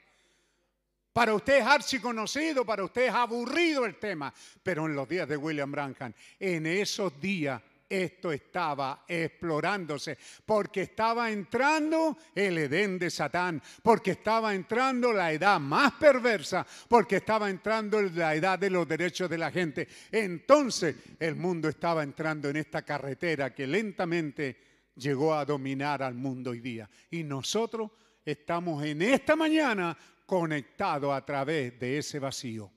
No de esa carretera, pero a través de ese mismo canal llamado cuarta dimensión. Y luego el profeta habla, ¿verdad?, de las tres etapas. Te las estoy mostrando diferentes como las predicamos la semana pasada. Primera etapa, justificación, Lutero en un caballo. Segunda etapa, santificación, Huele en una carreta. Y tercera etapa, los pentecostales en avión. Y párele. Sí, pero y, la cuarta etapa, sí, pero esto es Cristo en nosotros. ¿Cuál es la cita? ¿La pueden poner ahí? No, la que leímos hoy día nomás. Yo estoy citando otra, pero mayor es el que está en vosotros que el que está en el mundo. ¿Dónde estamos, hermano? Ustedes no están dando a caballo, ni en carreta, ni en avioneta. ¿Dónde estamos entonces? En esa presencia y en esa guianza del Dios Todopoderoso haciéndose vida en nosotros. ¿Cómo dice? Hijitos, hijitos, ¿hay algún hijo de Dios en algún lugar? Vosotros sois de Dios. Amén, amén, amén. Y los habéis vencido a esta carretera, porque mayor es el que está en vosotros que el que está en el mundo. Así que si usted está siendo vencido del diablo, venza ese mal con el bien. Venza ese odio con amor, lo cual es Dios, lo cual es Cristo. Entonces tenemos a Dios veniendo. ¿Dónde, dónde nos quedamos en Elohim? Ya lo ha oído mil veces de su pastor. Luego ese Elohim, ese creador, ¿verdad? Llega a hacerse carne. Pero antes de eso nos muestra otra faceta. Jehová, Dios en familia, Dios lidiando ahora en nuestras vidas, Dios estando con nosotros. Bendito sea el nombre del Señor. Qué tremenda y grande bendiciones nos ha dado Dios. ¿Mm? Entonces este Dios llega a ser en los días de Moisés la columna de fuego. El Dios de Israel se manifiesta a Israel, un pueblo, por medio de la columna de fuego. Esa columna de fuego también es llamado el Espíritu de Jehová. Porque Moisés sabía que Dios estaba más allá de esa columna. Moisés entendió que esa columna de fuego era una expresión de Dios entonces pidió hablar con él cara a cara y Dios le mostró las espaldas y eran la de un hombre. Está hablando de que esa columna de fuego, cierto, Dios sobre nosotros, primera etapa, Dios, niño, tarea para la casa, Dios sobre nosotros, el Padre sobre nosotros, vigilando que nada malo suceda. Como el gran águila profeta, Él está vigilando su herencia, que mal no venga. Y si viene un mal que tú puedes dominar, ah, él dice, mi hijo se encarga de eso. ¿Cuántos dicen aleluya? ¿Ah? Si Dios ve que es una rata la que te viene atacando, hermano, Dios dice que atacar esa rata, si mi hijo puede con ella. ¿Ah? ¿Se da cuenta? Pero entonces él hizo un peldaño más cerca y le llamó Dios con nosotros. ¿Por qué esto llegó a suceder? Entonces, en este mensaje que estoy cerrando, develando a Dios, en la página 12 y 13, usted va a encontrar todo esto resumido casi en estas dos páginas. Es riquísimo, todo mensaje lo es, pero está hablando como este Dios espíritu. Toda esta columna de fuego que usted tiene ahí se vació en Cristo. ¿Ah? Y todo lo que Cristo fue, se vació en nosotros. Entonces, hermano, él dice en este mensaje, ¿cierto? Y, se lo cito. Ahora, cuando la Biblia dice que él mismo se vació o se derramó, entonces lo que nos viene a la mente es vómito. ¿Ve? La palabra en inglés es vació o derramó. Algo salió de él que era diferente a él. Eso es la, interpretación que usted tiene de vaciarme. Cuando usted come algo y tiene calor al estómago y tiene la guata revuelta y todo eso, entonces usted toma algo para votar eso. Eso que está dentro de usted es, es ajeno a usted. ¿Ah?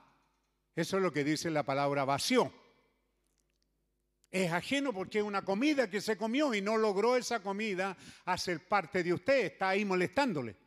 Lo mejor que puede hacer es vomitar. Pero eso no es lo que dice la palabra, ¿ve?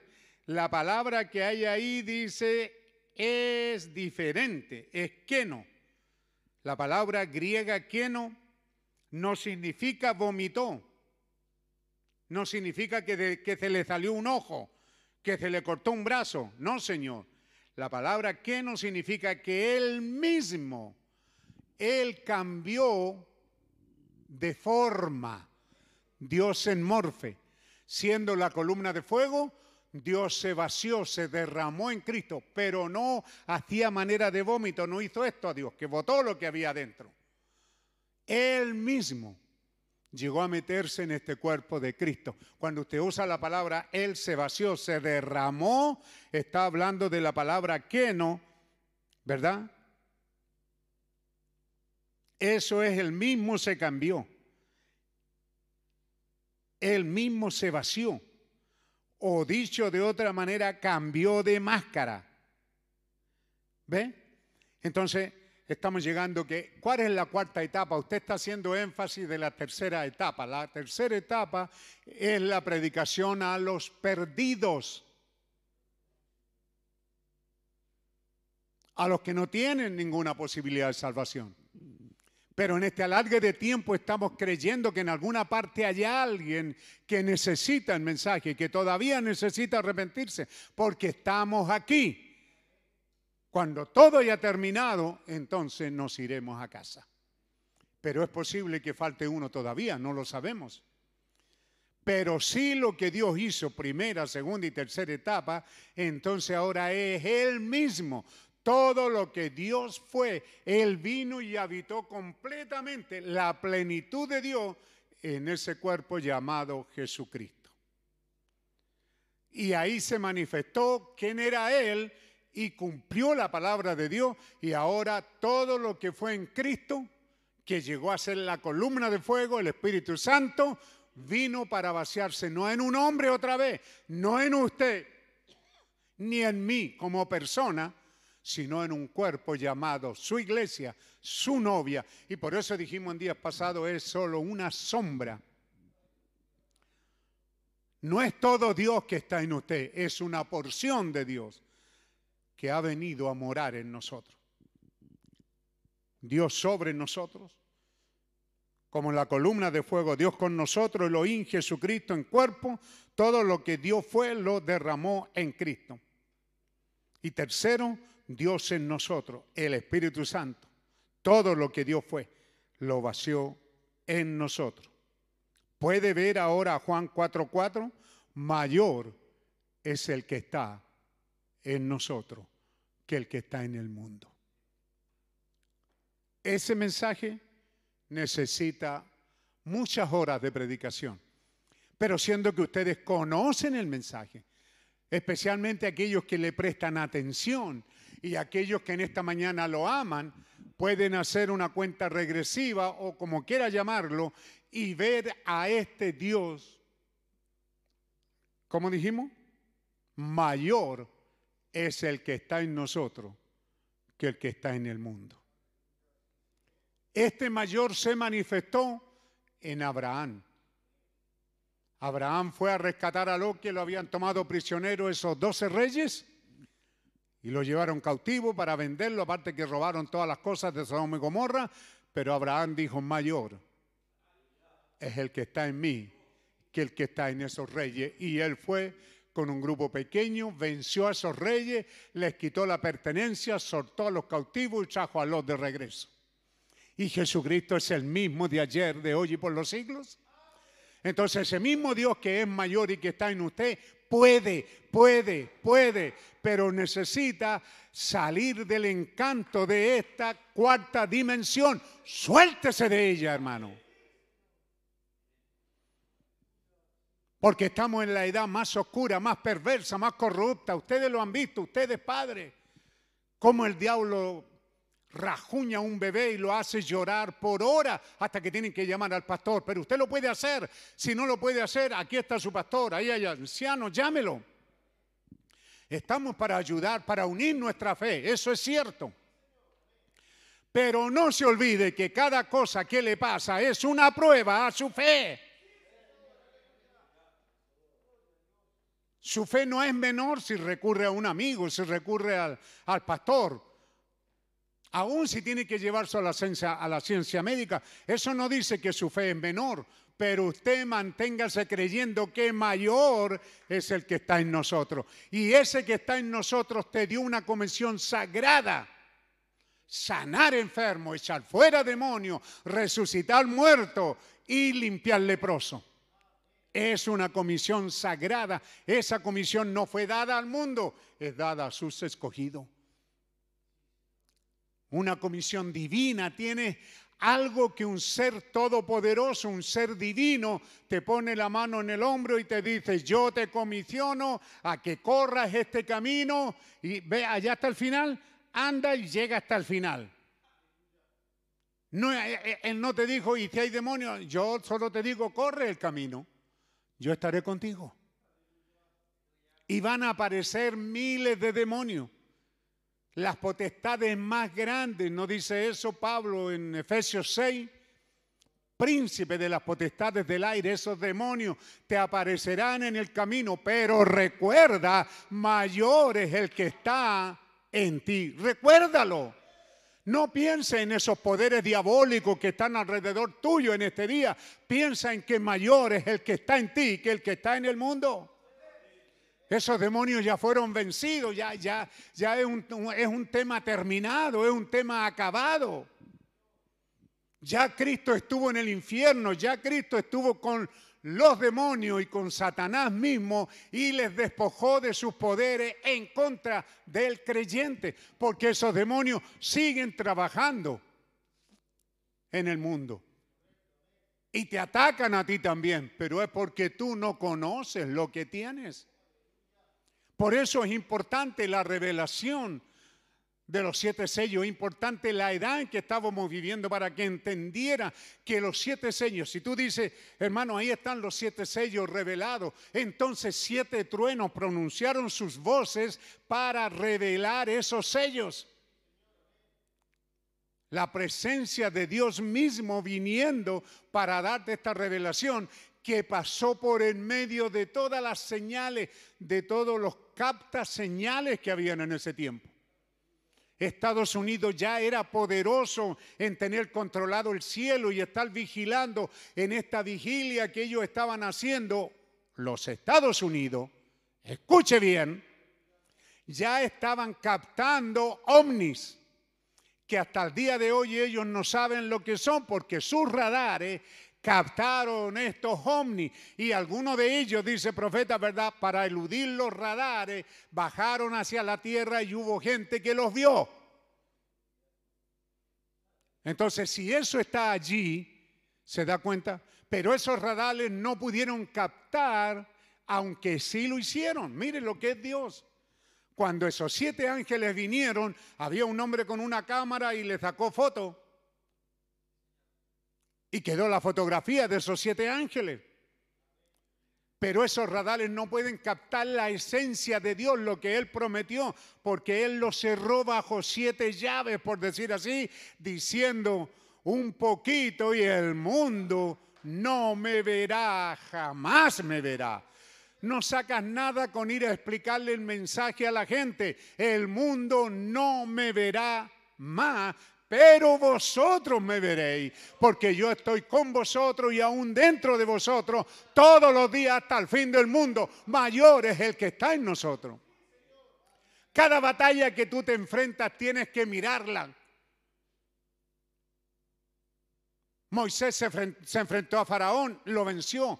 Moisés se enfrentó al poder más grande del mundo, al reino. ¿Cómo le llamaríamos? al, al imperio más grande que había sobre la tierra, un hombre con un palo lo venció porque mayor es el que estaba en él.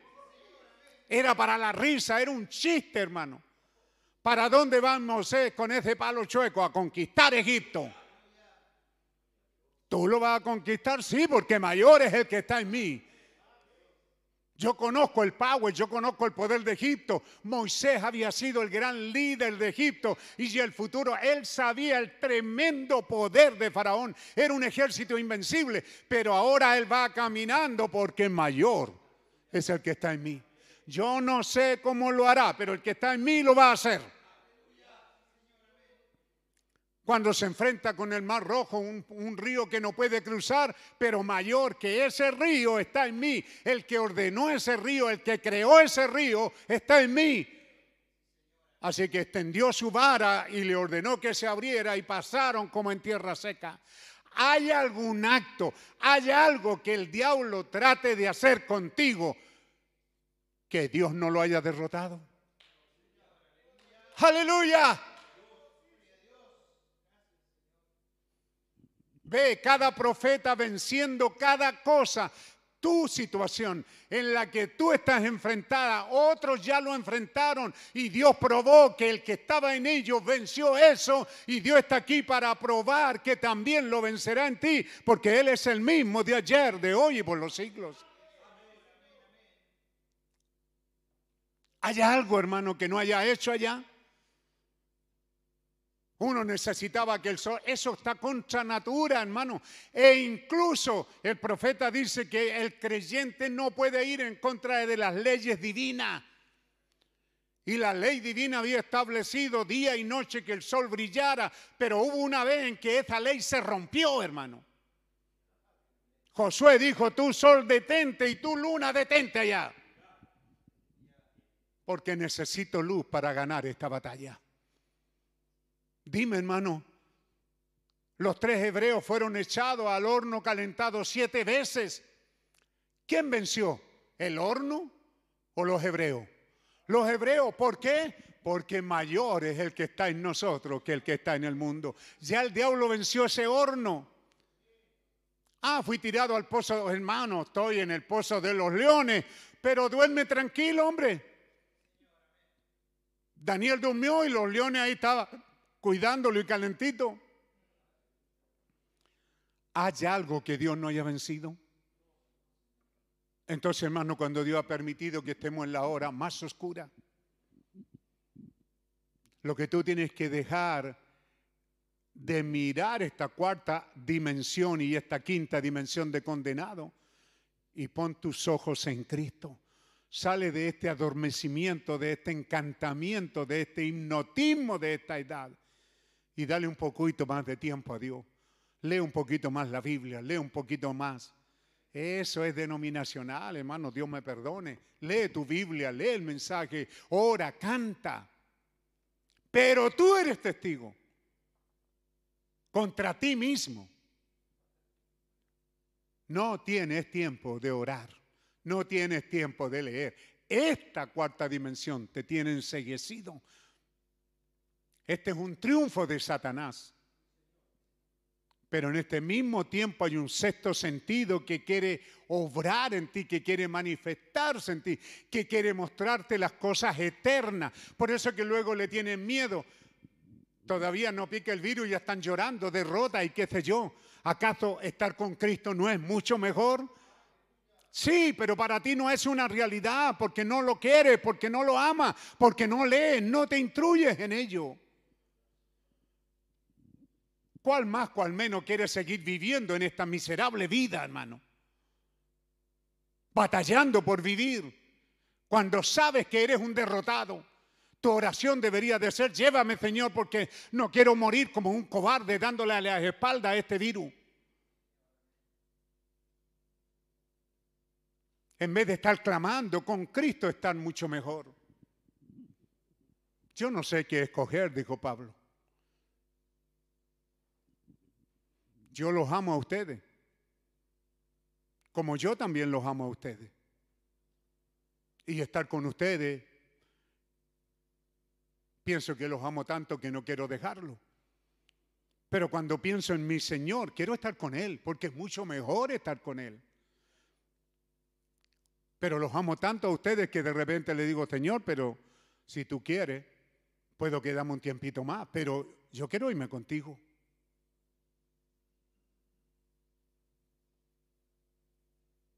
Así que Él se está, ¿qué es lo que hizo en esta edad entonces? Derramándose en una novia para sacarla de aquí. No para que usted se haga rico, no para que viva una vida cómoda aquí. Dele gracias a Dios, pero pruébele a Dios que usted está agradecido de esa buena casa que te dio, de ese buen auto que te dio. Algunos hemos llegado a ser tan religiosos, ¿verdad? Que pasa eso. Tienen un auto por primera vez y pastor, usted oraría por el auto y para qué? Algunos dicen, para dedicarlo. Bueno, si lo dedicamos, lo dejas aquí. Porque las cosas dedicadas a Dios se quedan aquí en el templo. ¿Ve? No, pero es que yo, para que me haya. No, no, no tengo nada que hacer. Eso, tú ora por ti. Tú no necesitas que yo ore por tu auto. Tú necesitas orar por ti. Que tengas cuidado cuando subes a esa cosa que pueden matar a alguien y cargar sobre la muerte de un niño de alguien sobre toda tu vida. Tú ora. Entonces a veces estamos pidiendo, hermano, que Dios bendiga eternamente la casa hasta el milenio. Allá en el milenio quiero tener esta misma casa, hermano, porque me ha costado tanto. Mayor es el que está en nosotros que el que está en el mundo. Vea qué tremendo tiempo nos ha tocado vivir. ¿Es posible? Sí, este mensaje está saliendo a través de estos canales, a través de, estas plataformas, de la internet, a través de este vacío, para ver si alcanzamos a alguien, para ver si el mensaje te nutre, te alimenta y te da una vida victoriosa. Sí, estamos usando estos canales, pero estos no se contaminan con el del lado. Es tan finito, hermano, solo un clic y ya estarás en otra cosa. Ten cuidado con ese, ¿cómo le llamaríamos? Clic. No, con ese toquecito así nomás. Con ese pequeño tacto. Tacto.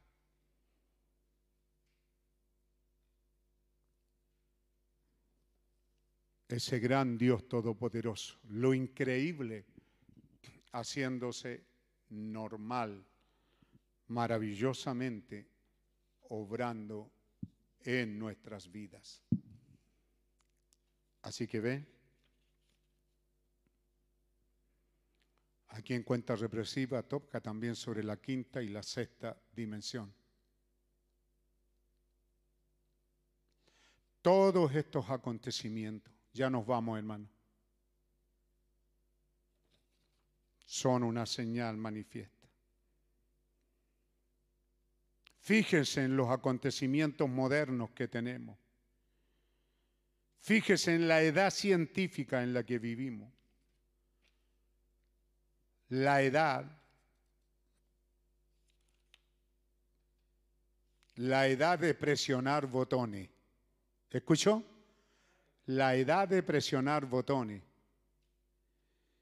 Y sin embargo,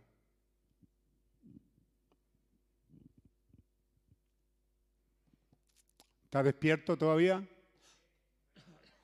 ¿Podemos orar una hora más o no?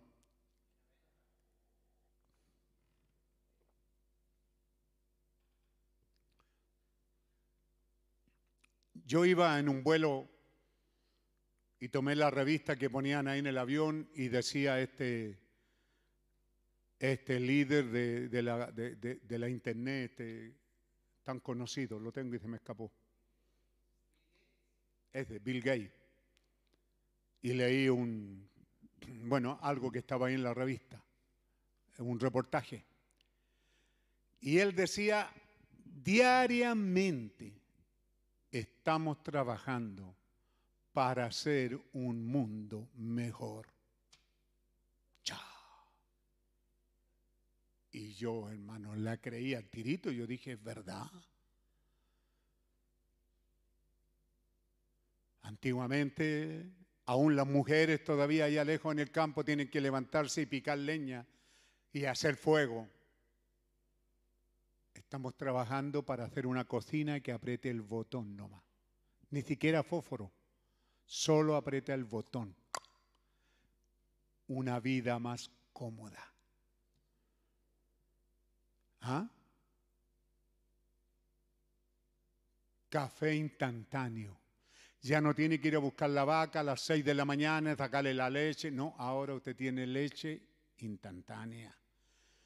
Y Bill Gates trabajó para que usted tuviera ahí un aparatito donde caliente la leche, un botón. Donde caliente la comida, un botón. Donde coloque la estufa en el invierno, un botón. Coloque aire fresco, un botón. Hoy hace calor, coloca aire fresco, un botón. Hace frío, coloca aire caliente. Un botón. Hermano, yo le creí a ese hombre, yo lo felicité, yo dije, qué tremendo, ese hombre está trabajando para tener un mundo mejor. Y así está la ciencia.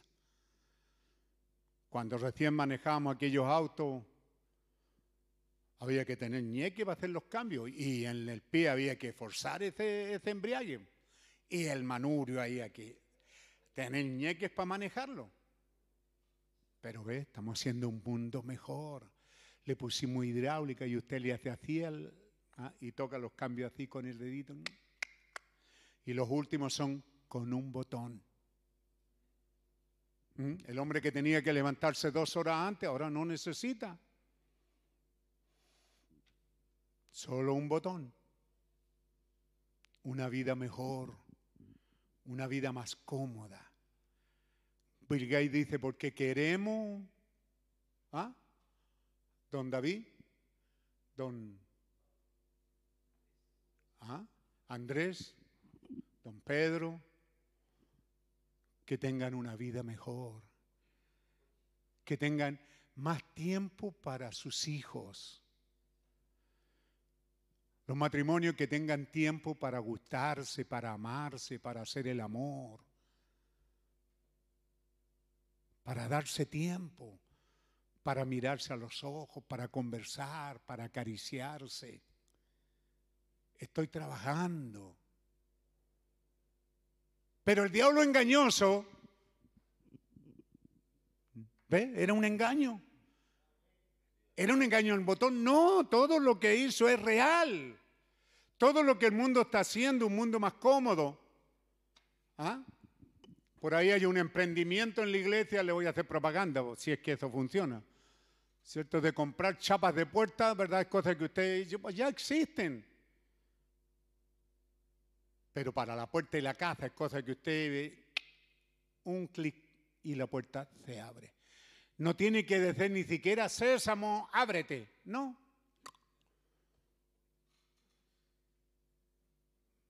Seguro para la casa. Todo es ahora un toque. La edad, vivimos en la edad de presionar botones. Y sin embargo, la gente tiene menos tiempo para orar lo que alguna vez ha tenido en todos estos tiempos modernos. Ellos solían quedarse orando, sentado, escuchando, leyendo toda la noche. Hoy día no tenemos tiempo para hacerlo. Nosotros pensamos y nos engañamos a nosotros mismos cuando decimos, no, si tengo tiempo, hermano, yo voy a trabajar y tengo tiempo, pero no lo tiene. Tu mente está cansada y adormecida con esta cuarta dimensión. Por eso no te, no, no, no, no, no, no. Dios te va a probar que eres un sinvergüenza si aprovechas esto para vindicar todas las cosas malas que ves. Así, no, hermano, yo, escucho, yo veo el mensaje en esta cuarta dimensión y de ahí está todo el día. Y llegas a la casa y en vez de ser un esposo amoroso y una esposa amorosa entregado, llegas ahí adormecido, con sueño, déjame descansar. ¿Mm? Voy a ducharme primero. Qué bueno que antes ni siquiera habían duchas, hermano. ¿Ah? Así que llegaban, un abrazo, un beso y se sentaban toda la tarde a conversar sin ducha. Las mujeres no andaban oliendo. Estaban disfrutando del momento. Hoy día tenemos ducha con un botón, con agua caliente y ahí podemos estar horas también en la ducha. Después nos recostamos y a veces la esposa está lista esperándonos y nos vamos a ver tele. Ay, que quiero ver noticias. De ahí, te atiendo a noticias. Y ahí en las noticias empieza a ver estas mujeres desnudas y eso, y a sentir apetitos sexuales. Y resulta que la comida está cerquita, pero no la quieres. Quieres el pasto del pochero ajeno. Porque la cuarta dimensión te lo hace más hermoso. Qué tremendo, hermano. Fíjese en los acontecimientos modernos que tenemos. Miramos a esta edad científica en la que vivimos, la edad de presionar botones y sin embargo no tenemos tiempo. No tenemos tiempo. Si alguien puede reconocer que eso es la verdad en su vida, Pongámonos todos de pie para que no se note quién, ¿cierto? Pero cada uno lidie con Dios y dígale, ¿dónde está, hermano? Que Dios nos dé espíritu de oración, de meditación. ¿Hace cuánto tiempo? Primera pregunta. Y segunda pregunta, ¿cada cuánto tiempo? ¿Hace cuánto tiempo ¿Y cuánto? ¿Y cada cuánto tiempo? ¿Recuerdas tú cuánto, cada cuánto tiempo tus ojos se humedecen? Por ese pequeño sentir de esa presencia divina que está pasando por allí. Solo si en la mañana le dedicas un pequeño tiempo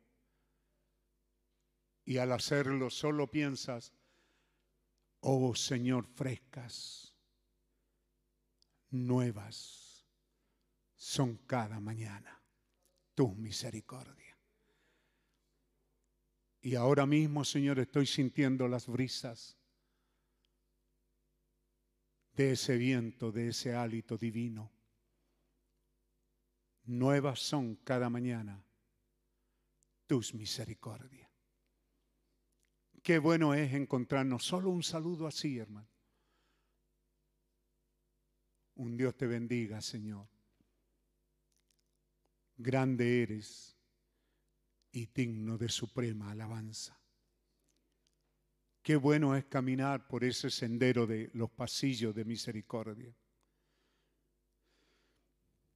Qué bueno es sentirse bajo la protección del Altísimo. El que habita al abrigo de Dios morará bajo sombras de amor. Suenan hasta románticas esas notas, hermano. Suenan del alma de David, de Moisés y de mi corazón y del suyo.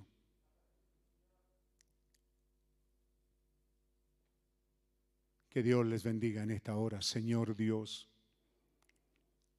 Henos aquí, qué bueno es mirar, Señor, dónde estamos.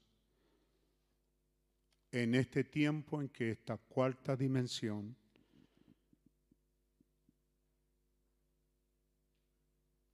ha sido,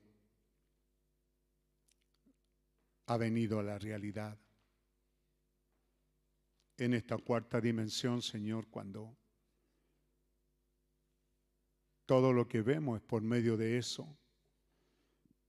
Soberano Señor y Dios, santo, santo, santo es tu nombre. Cuando nuevas son cada mañana, solo eso es un mensaje eterno de gracia, de amor y de misericordia.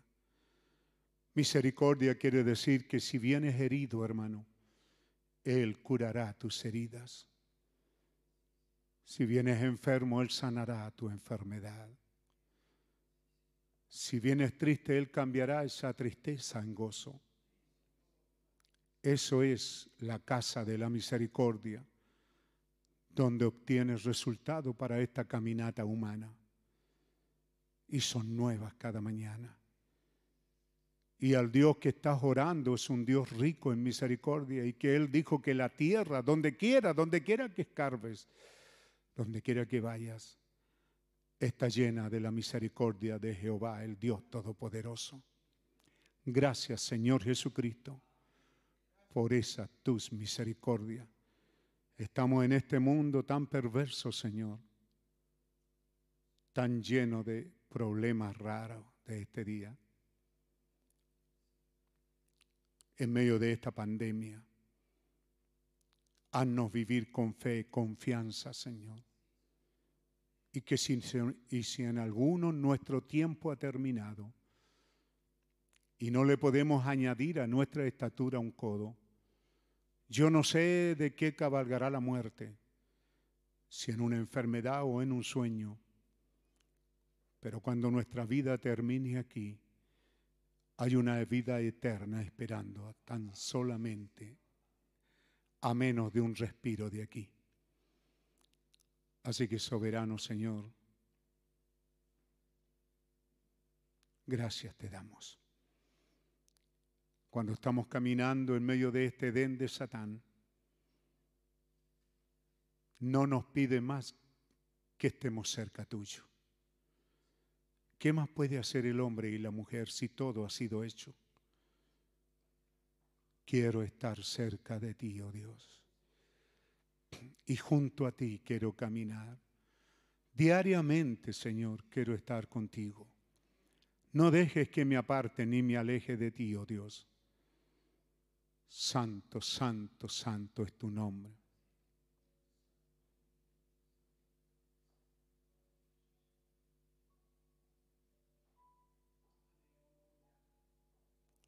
Nuestra hermana Aquila Cruz agradece las oraciones hechas por ella. Nuestro hermano Job Moreno está pidiendo la oración por el hermano Jorge Anguamán. Oramos, Señor, por lo que estés en camino, quizás una operación en sus vías respiratorias. Hay algo que está obstaculizando su respiración, Señor. Y tú que comenzaste esa buena obra en Él, la consumarás, Padre. Te damos las gracias. También Moisés Grió pide la oración por su hijita Isabela, que fue operada de adenoide. Para que tú obres gracia en ella, porque su recuperación se ha alargado un poco. Extiende tu mano, Señor, y cura esas heridas que el médico pudo haber hecho allí en esa operación. Gracias te damos, Señor. Gracias, Padre, por estar caminando en esta carretera diabólica de esta cuarta y quinta dimensión, pero que estamos seguros bajo tus alas de amor y de misericordia, porque mayor es el que está en nosotros que el que está en el mundo. Gracias por los oídos que oyeron, Señor. Gracias por los corazones que recibieron tu palabra, por aquellas bocas que dijeron amén a tu palabra, por aquellas manos que se levantaron a ti, Padre. Gracias te damos por aquellos creyentes que han estado oyendo y nutriéndose con el mensaje de esta hora. Padre Celestial, son tantas las cosas que quisiéramos a veces decir, pero el tiempo no nos deja. Estamos aquí sujetos a estas tres dimensiones y oramos que tú nos ayudes mientras caminamos a través de ellas. Y Padre, despídenos en paz, en comunión, bajo tu dirección y bajo tu bendición. Te damos las gracias por esta palabra. Le da las gracias a usted allá en su altar familiar, hermano. Dele las gracias al Señor. Santo, santo, santo. Es el bendito nombre del Señor Jesucristo. También la hermana Claudia Luna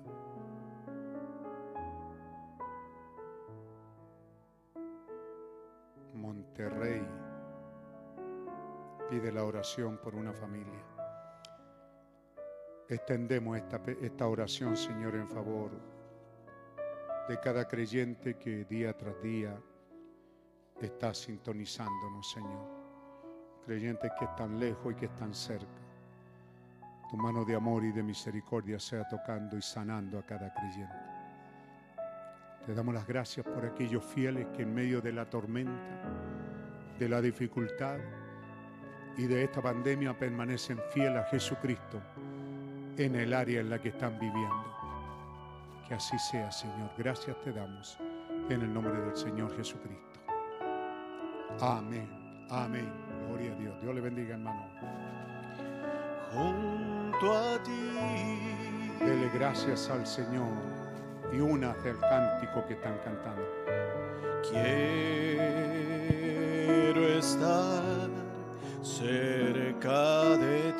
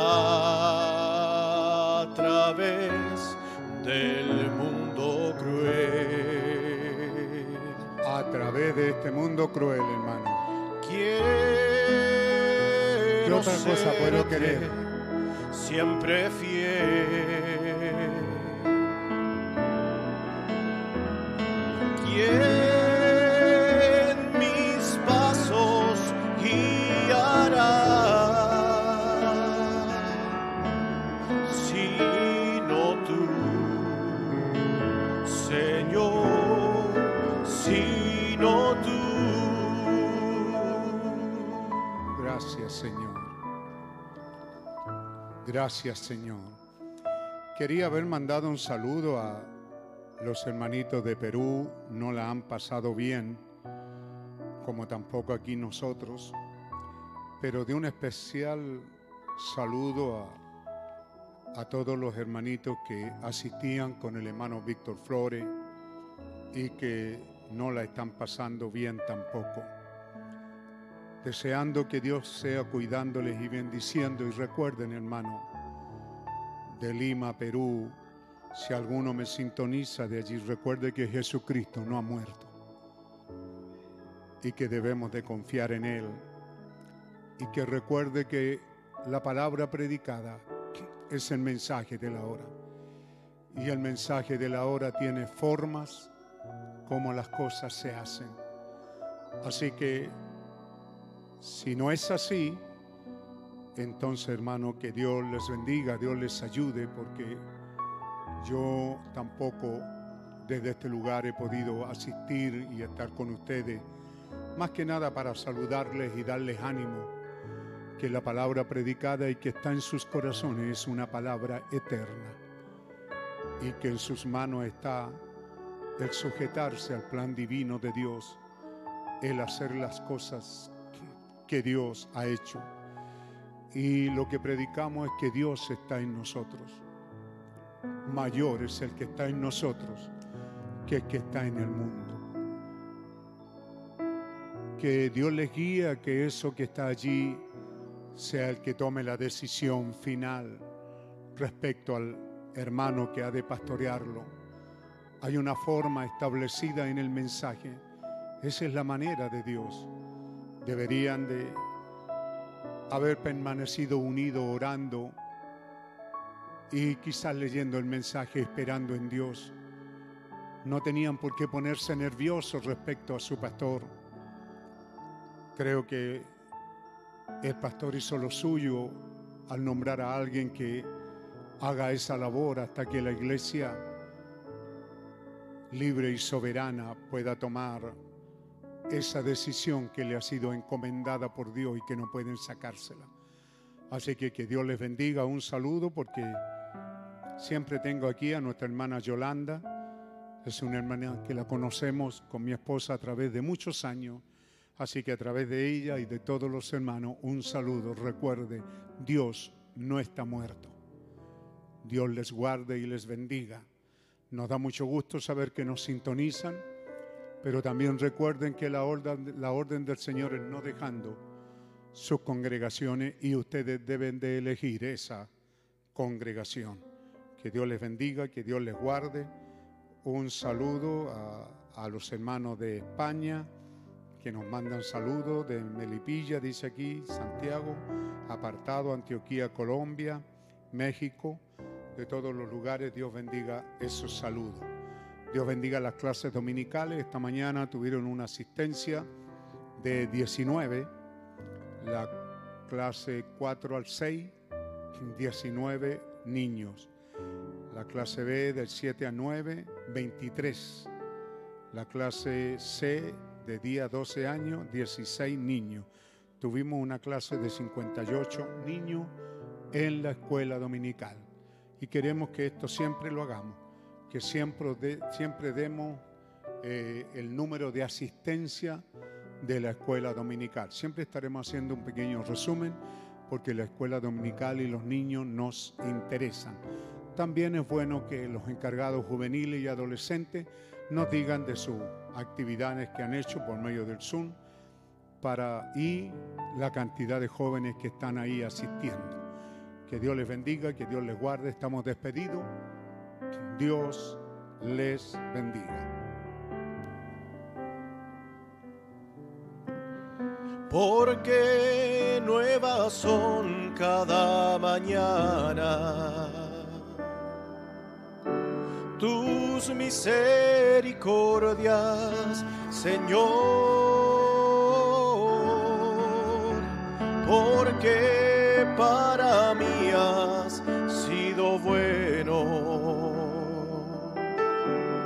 Quiero darte gracias, Señor. Gracias, Señor. Gracias por tu amor con toda mi alma. Te doy gracias, Señor. Gracias,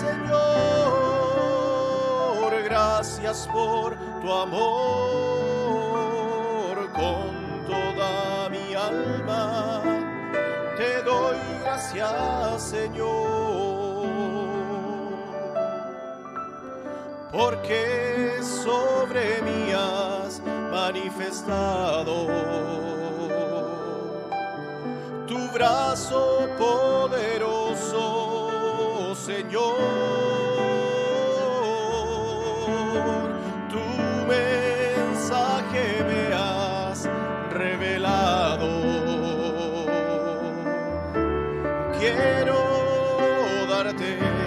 Gracias, Señor. Gracias, Señor. Gracias por tu amor con toda mi alma. Te doy gracias, Señor. Gracias, Señor. Gracias por tu amor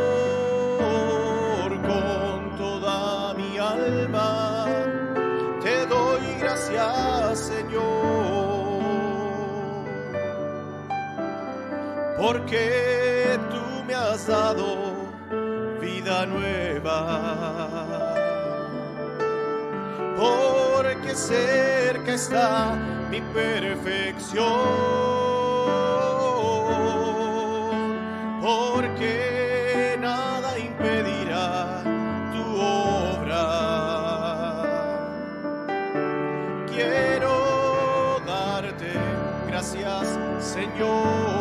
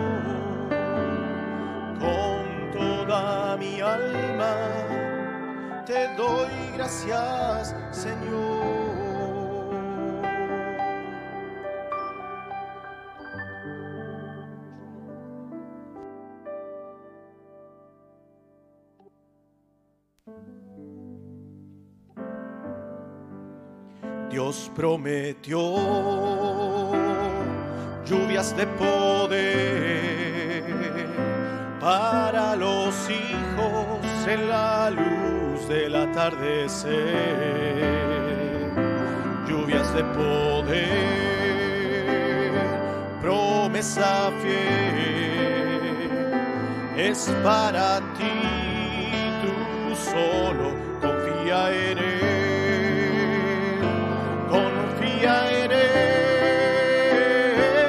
Él es siempre fiel, sobre ti hará llover lluvias de gran poder.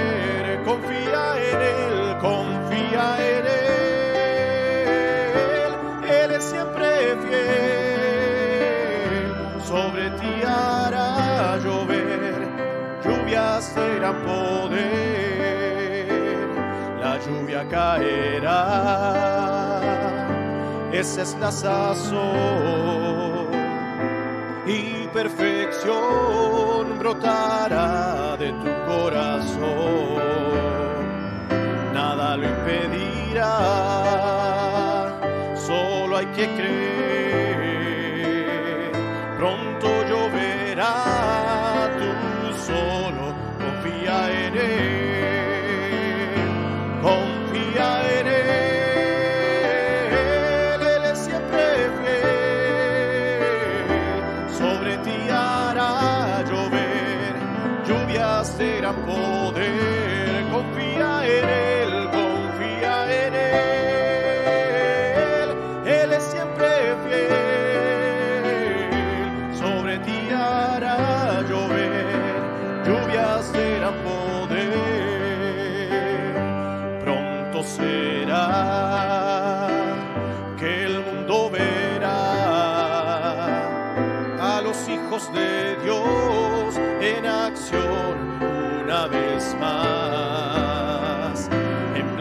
perfección,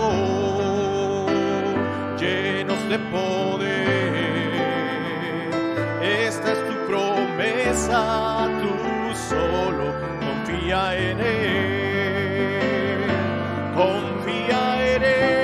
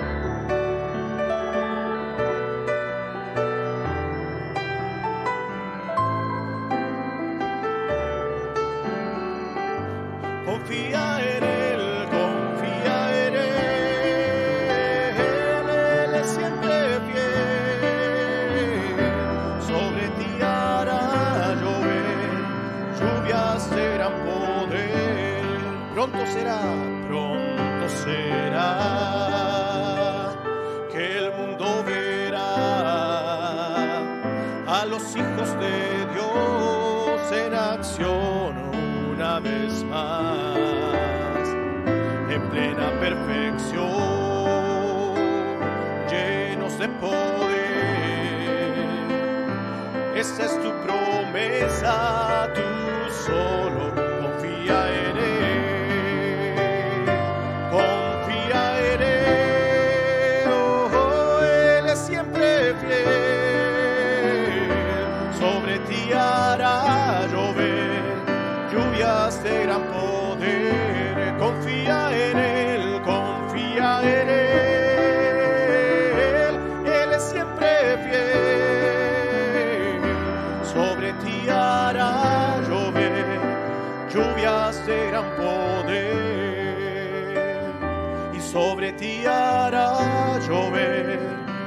y hace gran poder. Sobre ti hará llover lluvias de gran poder.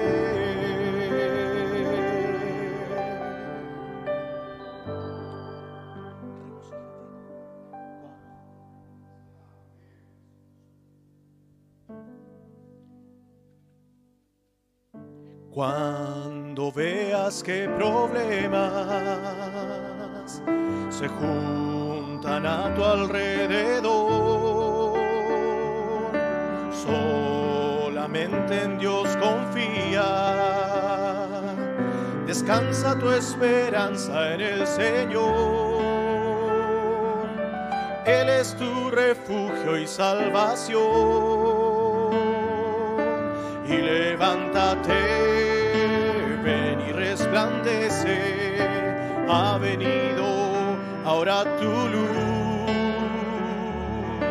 Hoy sobre ti se verá tu gloria. Es un nuevo día para ti. Regocíjate, no importan las pruebas, no importa cuán oscuro esté, solo confía en Él. Que te sostiene, tú solo canta, recibe ese nuevo día, chalo. Regocíjate, no importan las pruebas, no importa cuán oscuro esté, solo confía en Él. Él es tu Dios que te sostiene, tú solo canta, recibe este nuevo día, chalo. A veces te parece imposible una gran victoria conseguir. A veces sientes que la prueba es muy grande para ti es difícil de seguir. Pero Dios prometió en su palabra estará contigo hasta el fin. También escrito está, Él te ayudará, es el amanecer para ti. Regocíjate, no las pruebas, no importa cuán oscuro esté, solo confía en Él. Él es tu Dios que te sostiene, tú solo canta, recibe ese nuevo día, chalo. Regocíjate, no importan las pruebas, cuán oscuro esté, solo confía en Él. Él es tu Dios que te sostiene, tú solo canta, recibe ese nuevo día, chalo. A veces te parece imposible una gran victoria conseguir. A veces sientes que la prueba es muy grande para ti y es difícil de seguir. Pero Dios prometió en su palabra que estará contigo hasta el fin.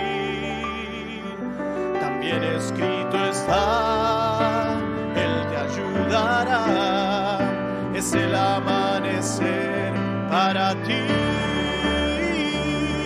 Regocíjate,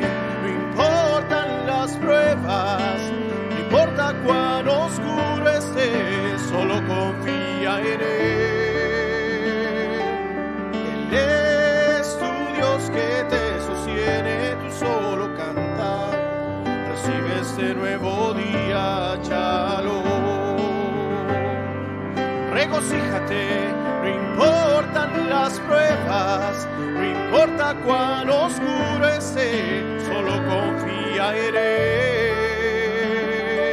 Él es tu Dios que te sostiene, tú solo canta, recibe ese nuevo día, Shalom. Recibe ese nuevo día, Shalom ese nuevo día. Shalom.